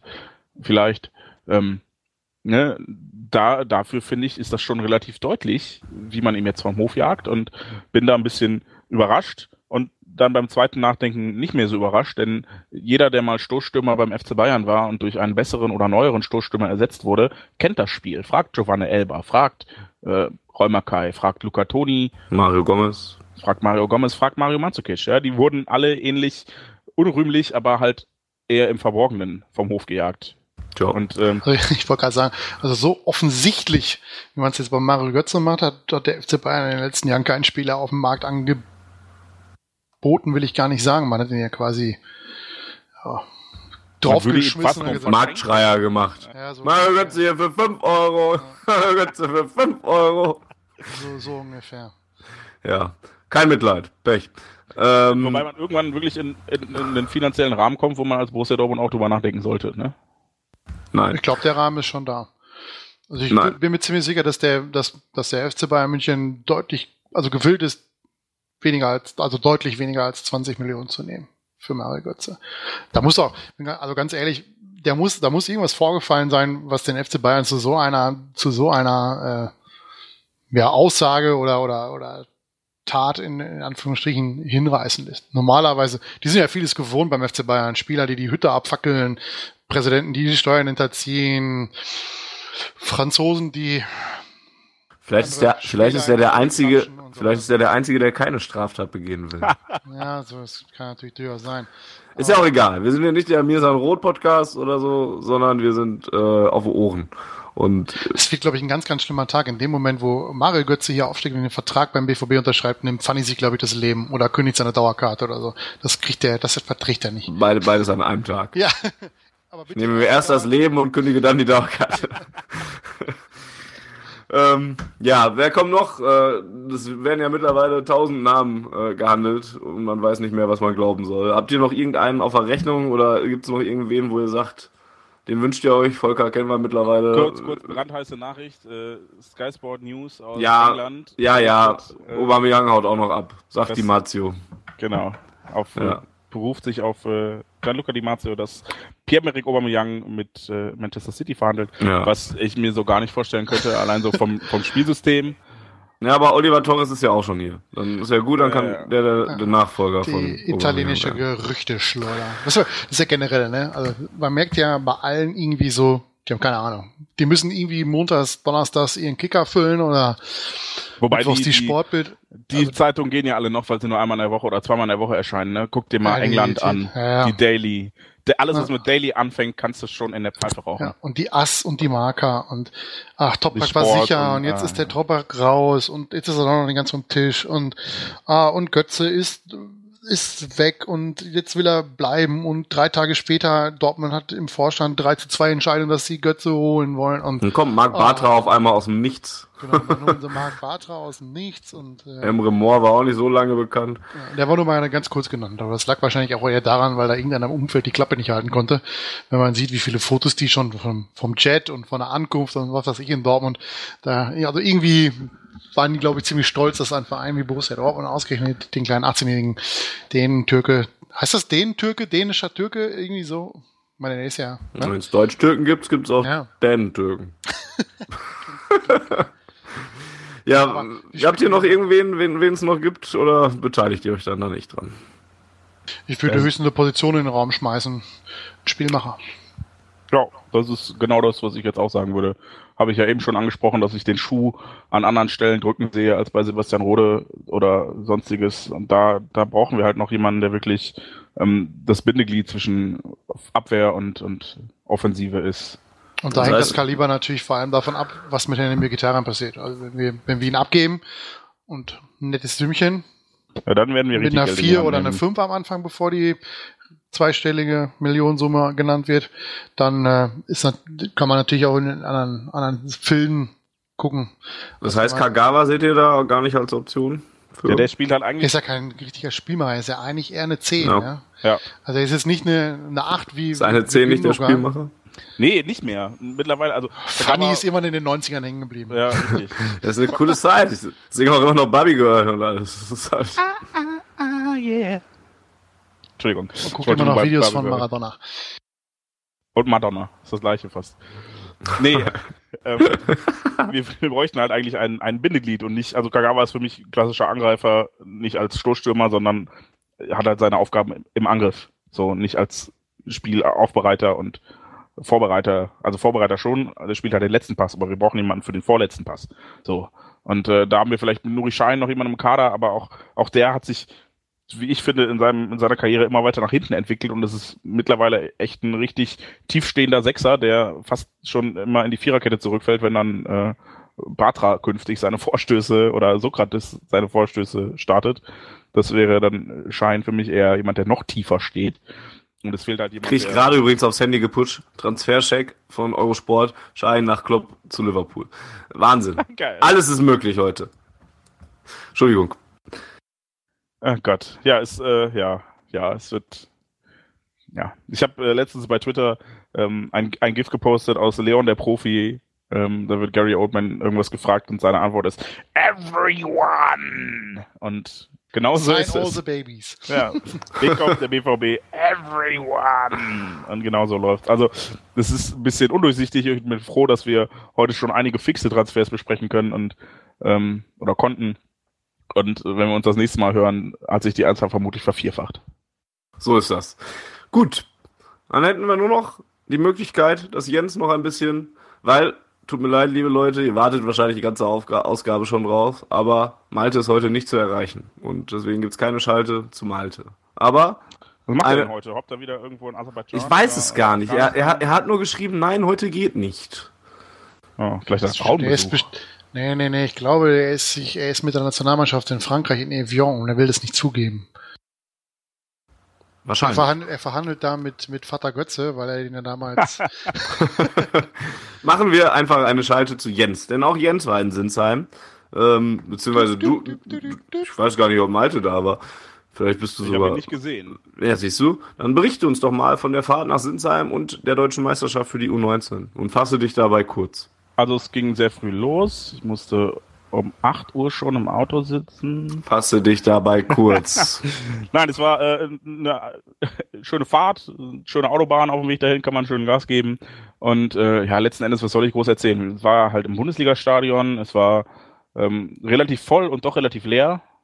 Zu Beginn dachte ich, die Stimmung sei echt gut, bis mir dann auffiel, dass ich immer nur eine Trommel höre und ein bisschen gesinge und dann merkte, dass es vermutlich am leeren Stadion liegt. also wie immer bei Hoffenheim im Grunde. Ja, aber da sind ja sonst Leute, die den Schall schlucken und diesmal klang es halt relativ laut. Oh, kommt aber auf den Gegner drauf an. Ähm, ja, es war ein- eine rekordverdächtige Kulisse. Ich glaube, 15.000 Leute waren rund da.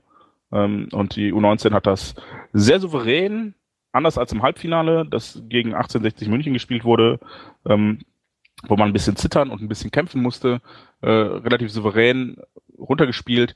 Überragender Mann auf dem Platz war an dem Tag äh, Felix Passlack, der Geburtstag hatte und wirklich äh, quasi an jedem Angriff beteiligt war, was natürlich auch ein bisschen daran lag, dass äh, Christian Pulisic mit der äh, US-Nationalmannschaft bei der Copa America weilt und äh, in der Nacht vor dem Finale sein erstes Nationalmannschaftstor geschossen hatte. Ähm, ja, Passlack hatte Geburtstag, hat großartig gespielt, hat das erste Tor vorbereitet, indem er irgendwie einen Pass im Aufbau abgefangen hat und dann äh, gestartet ist und geflankt hat. Ähm, ja, also es war sehr torreich. Ähm, zwischendurch hatte der BVB echt die Kontrolle und man dachte, es brennt nichts an. Es stand relativ souverän 1-0 bis zur, bis kurz vor der Pause und dann hat Hoffenheim noch ausgeglichen, so einigermaßen aus dem Nichts und ähm, nach der Pause fielen dann glaube ich, sieben Minuten drei Tore oder vielleicht auch 17. Lass mich nicht lügen. Ich habe ähm, das nicht mehr ganz so auf dem Schirm, weil wir versucht haben, eine Live-Berichterstattung über schwarzgelb.de hinzubekommen und das leider technisch nicht so ganz geklappt hat, weil ich glaube, es war, lag auch am WLAN in der Arena in Sinsheim, das irgendwelche Streams und sonstiges verboten hat. Denn kaum hatte ich mit meinem Smartphone das WLAN ausgemacht und bin über Mobilfunknetz gegangen, ging plötzlich der Periscope-Stream, den ich äh, dann mit dem äh, lieben Sepp vom Amateurfunk ähm, gemacht habe und wir so ein bisschen das Spielgeschehen kommentiert haben. Äh, zu dem Zeitpunkt war es aber eigentlich schon durch. Nee, es war sehr schön und für mich persönlich auch schön zu sehen, dass ich auch Auswärtsspiele sehen kann, die der BVB gewinnt. Für mich ist damit eine kleine Serie gerissen, dass ich nur Niederlagen gesehen habe und jetzt bin ich guter Dinge, was die Zukunft angeht, dass ich auch äh, wieder öfter ins, ins Stadion fahren kann zu Auswärtsspielen, ohne dass der BVB deshalb verliert. War der dritte Titel von Hannes Wolf, der die Jungs immer weiter übernommen hat, zweimal U17-Meister geworden, jetzt U19-Meister, ist natürlich einfach ein Riesenjahrgang, der da heranwächst. Auch wenn man sagen muss, die U17 spielt in diesen Tagen auch noch um, äh, ist es schon das Finale, was sie spielen, oder ist es noch Halbfinale? Ja, Halbfinale erst noch. Halbfinale, ja? ne? Gegen Stuttgart. Korrekt. Ich wollte nur gucken, ob ihr noch da seid. Ja. Und äh, haben dann auch die haben dann auch die Chance. Ja, das Also ist toll das bei heute Abend. heute Abend vielleicht. Oder gestern Abend oder. Ja, man weiß es nicht. Die spielen in diesen Tagen in und zurück, in und Rückspiel äh, in Stuttgart und dann in Brackel in Dortmund, ne? Das ist das Rückspiel, 11 glaube ich, am Sonntag um 11. Genau. So viel zur Jugend. Ein schöner Ausblick dahin dann auch nochmal. Denn Ja, ich bin, bin echt gespannt, was da noch äh, bei rumkommt. Ne? Also U19, gerade wenn wir jetzt schon so viele junge äh, Spieler für die erste Mannschaft holen, ja, verbaut natürlich so ein bisschen die Perspektive und die, die Möglichkeiten. Passlack, der in der Jugend deutlich offensiver spielt, als er es bisher bei den Profis getan hat, ähm, wird sich da vielleicht noch ein bisschen umsehen müssen. Andererseits ist man halt gewillt, ihm jetzt nach seinem Geburtstag sofort einen Vertrag anzubieten. Denn äh, als Jugendlicher darf er ja keinen, keinen wirklichen Profivertrag unterschreiben und eigentlich hätte er jetzt auch mit seinem 18. Geburtstag zum FC Bayern gehen können, wenn er wollte. Aber ich glaube, dazu hat der Junge zu viel Bock auf diesen Verein und ist da auch ein bisschen reingewachsen, nachdem ihm ja anfangs immer diese Gerüchte um, umwoben haben, er sei blauer. Hat er mittlerweile, glaube ich, richtig gefallen gefunden und fühlt sich wohl hier. Und ja, ist ein Ich guter hoffe- Junge. ja, ich, ho ich hoffe, dass er seinen Weg gehen wird und äh, wir ihm jetzt nicht mit, mit äh, Emre Moore oder Ousmane Dembele zu viel Steine in den Weg schmeißen, weil mir persönlich ja dann, ich glaube, man merkt das, äh, du sagtest, die Barcelona-Fans haben sehr große Wertschätzung für Marc Bartra, weil er halt eben ähm, alle Jugendakademien durchlaufen hat und deshalb, was das angeht, wäre mir so ein Felix Passlack halt auch ein Stückchen lieber als ein hochveranlagter Spieler, den wir von irgendwoher holen, weil der halt einfach dann ein Eigengewächs wäre. Aber ähm, Sehe ich zum Beispiel ein bisschen anders. du hättest lieber jemanden von außen. Nein, ich hätte gerne jemanden, der, also den der beiden Spieler, der die bessere Sp- sportliche Qualität hat. Ja, aber wenn beide wenn die man- gleiche Qualität haben. Ja, dann würde ich mich schon für, für Felix Passlack entscheiden. Eben. Ähm, aber das, das klang jetzt nicht so raus. Aber ganz grundsätzlich glaube ich nicht, dass man gerade jetzt auch Christian Pulisic gegenüber, ähm, dass man ihm da jetzt Steine in den Weg legt. Wenn, wenn die beiden wirklich die Qualität haben, die sie andeuten und auch die, die entsprechende Entwicklung dann in den nächsten Jahren nehmen, ähm, kann das ja eigentlich nur förderlich sein, dass sie da entsprechende Konkurrenz haben, an denen sie sich messen können. Das glaube ich auch. Ist ist Cream, ja jetzt auch Cream so. always rises to the top. Es ist, Ja, äh, aber du brauchst halt auch Spielzeit in, der, äh, in dem Alter. Ja, ne? natürlich, aber So. es ist ja, es ist ja ein Unterschied, ob ich da jetzt in Anführungsstrichen einen gleichaltrigen, hochveranlagten Spieler aus Frankreich hinstelle oder ob ich da jemanden hinstelle, der 25 ist, der richtig viel Geld, äh, ach, richtig viel Geld, richtig viel Qualität bringt. Ja, als Beispiel, wir würden da jetzt jemanden hinstellen wie, wie, was weiß ich, wir kaufen halt Mich. jemanden, ja, genau, also einen mit richtig viel Qualität in, daran kann er sich halt messen, daran kann er wachsen und die Möglichkeiten oder das, das Rennen sehe ich in, in meinen Augen ist, ist da äh, weit offen. Die sind beide auf dem gleichen Niveau in meinen Augen und äh, da sehe ich jetzt nicht, dass man ihm da den Weg verbaut. Wenn er am Ende sich nicht durchsetzen kann, dann hat er vielleicht auch nicht die sportliche Qualität,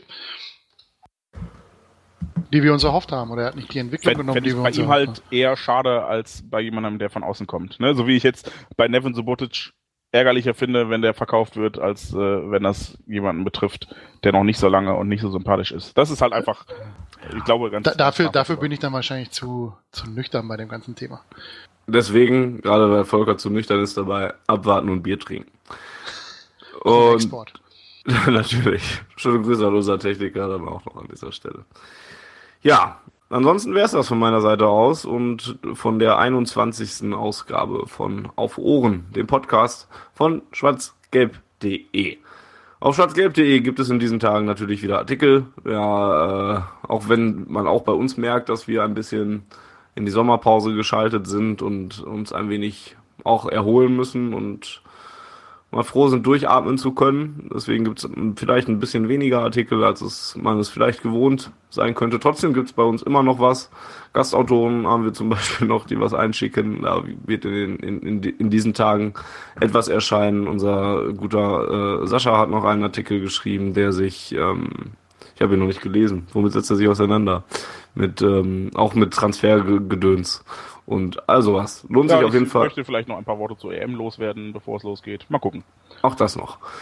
Ähm, ja, irgendwann er ja schreiben. wenn ihr uns unterstützen wollt, uns äh, im Sinne von uns als schwarzgelb.de, nicht uns von auf Ohren, ähm, wobei ihr das natürlich in Kombination quasi auch tut, könnt ihr bei uns im Shop einkaufen. Gibt immer noch äh, neue T-Shirts, die noch gar nicht allzu lange äh, erhältlich sind bei uns im Shop auf der Seite. Damit unterstützt ihr uns und äh, helft uns dabei, unsere Serverkosten abzudenken. Ähm, wir sind immer und noch arme Schweine, die, die keine, die, kein Geld kriegen hier. Die nur, Yachten. Nur Mietwagen und Materialien kriegen wir, genau. Die ganzen Bling Bling. Wenn euch das hier gefallen hat, was ihr gehört habt, oder euch das gar nicht gefallen hat, was ihr gehört habt, dann seid ihr offen äh, dazu eingeladen, uns Feedback zu schicken. Entweder könnt ihr das Ganze machen per Mail an podcast.schwarzgelb.de oder ihr macht das Ganze auf Twitter in 140 Zeichen oder mehreren Tweets auch aufgeteilt. Dort findet ihr uns unter auf Ohren, äh, könnt eure Meinung hinterlassen. Hashtag zur Ausgabe, wie gesagt, echter Zweiter. Und ähm, ja, uns alle, uns alle drei könnt ihr auch noch finden. Ed Baumwollhose ist der Jens aus Neuss. Äh, Ed VM-83 der Volker. Und ich bin der Ed Really Funny. Und. Nicht wie die Chips, auch wenn die EM das vermuten lässt. oh ja, stimmt. Da muss ich jetzt aufpassen. Gerne auch eine Bewertung im iTunes Store hinterlassen. Im iTunes? Doch, im iTunes Store. Äh, Abo hinterlassen, Bewertung hinterlassen, das hilft uns, um ja, noch ein bisschen mehr Reichweite zu hören. Erzählt unseren Freunden, nein, unseren Freunden braucht ihr das nicht mehr erzählen. Erzählt euren Freunden davon, dass die Jungs von Auf Ohren vielleicht ganz okay Arbeit leisten.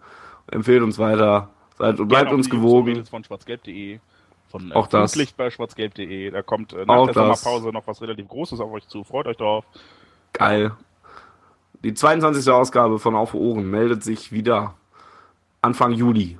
Nach der Europameisterschaft, wenn das alles vorbei ist. Und wenn es so langsam wieder in Richtung Bundesliga geht, da haben wir vielleicht ein paar mehr Namen noch, über die wir besprechen können, äh, über die wir sprechen können, äh, über Neuzugänge oder vielleicht auch noch Verkäufe, können wir dann schauen, was bis dahin passiert ist. Bis dahin verabschiede ich mich, wie gehabt, überlasse den beiden Deppen das letzte Wort und äh, sage Tschüss und bis zum nächsten Mal und wünsche euch eine schöne Europameisterschaft. Ich freue mich zumindest auf den Fußball, auch wenn ich mit diesem ganzen Länderspiel-Quatsch wenig anfangen kann weil ähm, ich mit dieser deutschen Nationalmannschaft, da kann ich mich nicht identifizieren. Und mit diesen schreienden Schlandleuten auch nicht. Und die Berichterstattung. Das ist alles fürchterlich eigentlich, aber Fußball ist immer noch ein geiler Sport. Und wenn da mehrere Länder, Ländermannschaften, Nationalmannschaften gegeneinander antreten, kommen da meistens sogar ganz passable Fußballspiele drauf. Und deswegen freue ich mich eigentlich sogar auch auf die Europameisterschaft. So, euch da draußen, egal ob ihr das genauso seht oder ob es euch gar nicht interessiert, eine schöne EM und bis zum nächsten Mal. Tschüss. Dem schließe ich mich an, obwohl ich sagen möchte, der Funny hat gar keine Zeit für die Europameisterschaften, weil als großer Fan des Wrestling-Sports muss er sich jetzt mit Tim Wiese beschäftigen, was er sehr gerne tut. Und äh, er wird das erste Public Viewing organisieren im November mit äh, Tim Wiese-Fähnchen für Tim Wiese. Da mache ich dann, da mach ich dann, so ein, da mach ich dann so ein richtiges Schlandspektakel raus. Hashtag breit wie nie. Viva la Wiese. oh Gott, bevor das hier in äh, ein Hashtag-Spektakel der Nationalmannschaft ausartet, äh, alles für alles und so, ne? Ach, egal. Ähm, ja, auch von mir, danke fürs Zuhören. Ich hoffe, ihr konntet mit unseren Meinungen, auch wenn sie äh, nicht immer einheitlich waren, was sehr schön ist, was anfangen. Und ich hoffe, ihr seht im Gegensatz zu den beiden Idioten, die hier neben mir sitzen, irgendwie äh, die Signale, die ich sehe. Sonst muss ich mir vielleicht mal einen Arzt suchen. Ansonsten, ähm, ja, beende ich diese Ausgabe wie eigentlich jede Ausgabe mit den Worten, die Sebastian Rode in äh, seinem ersten Tweet beim BVB zum Abschluss und zur Begrüßung gewählt hat. Her BVB. Die Zuhörerzahl, wie immer präsentiert von schwarzgelb.de, dem Fanzine über Borussia Dortmund. Auf Ohren bedankt sich bei 19.009 Zuhörern ausverkauft.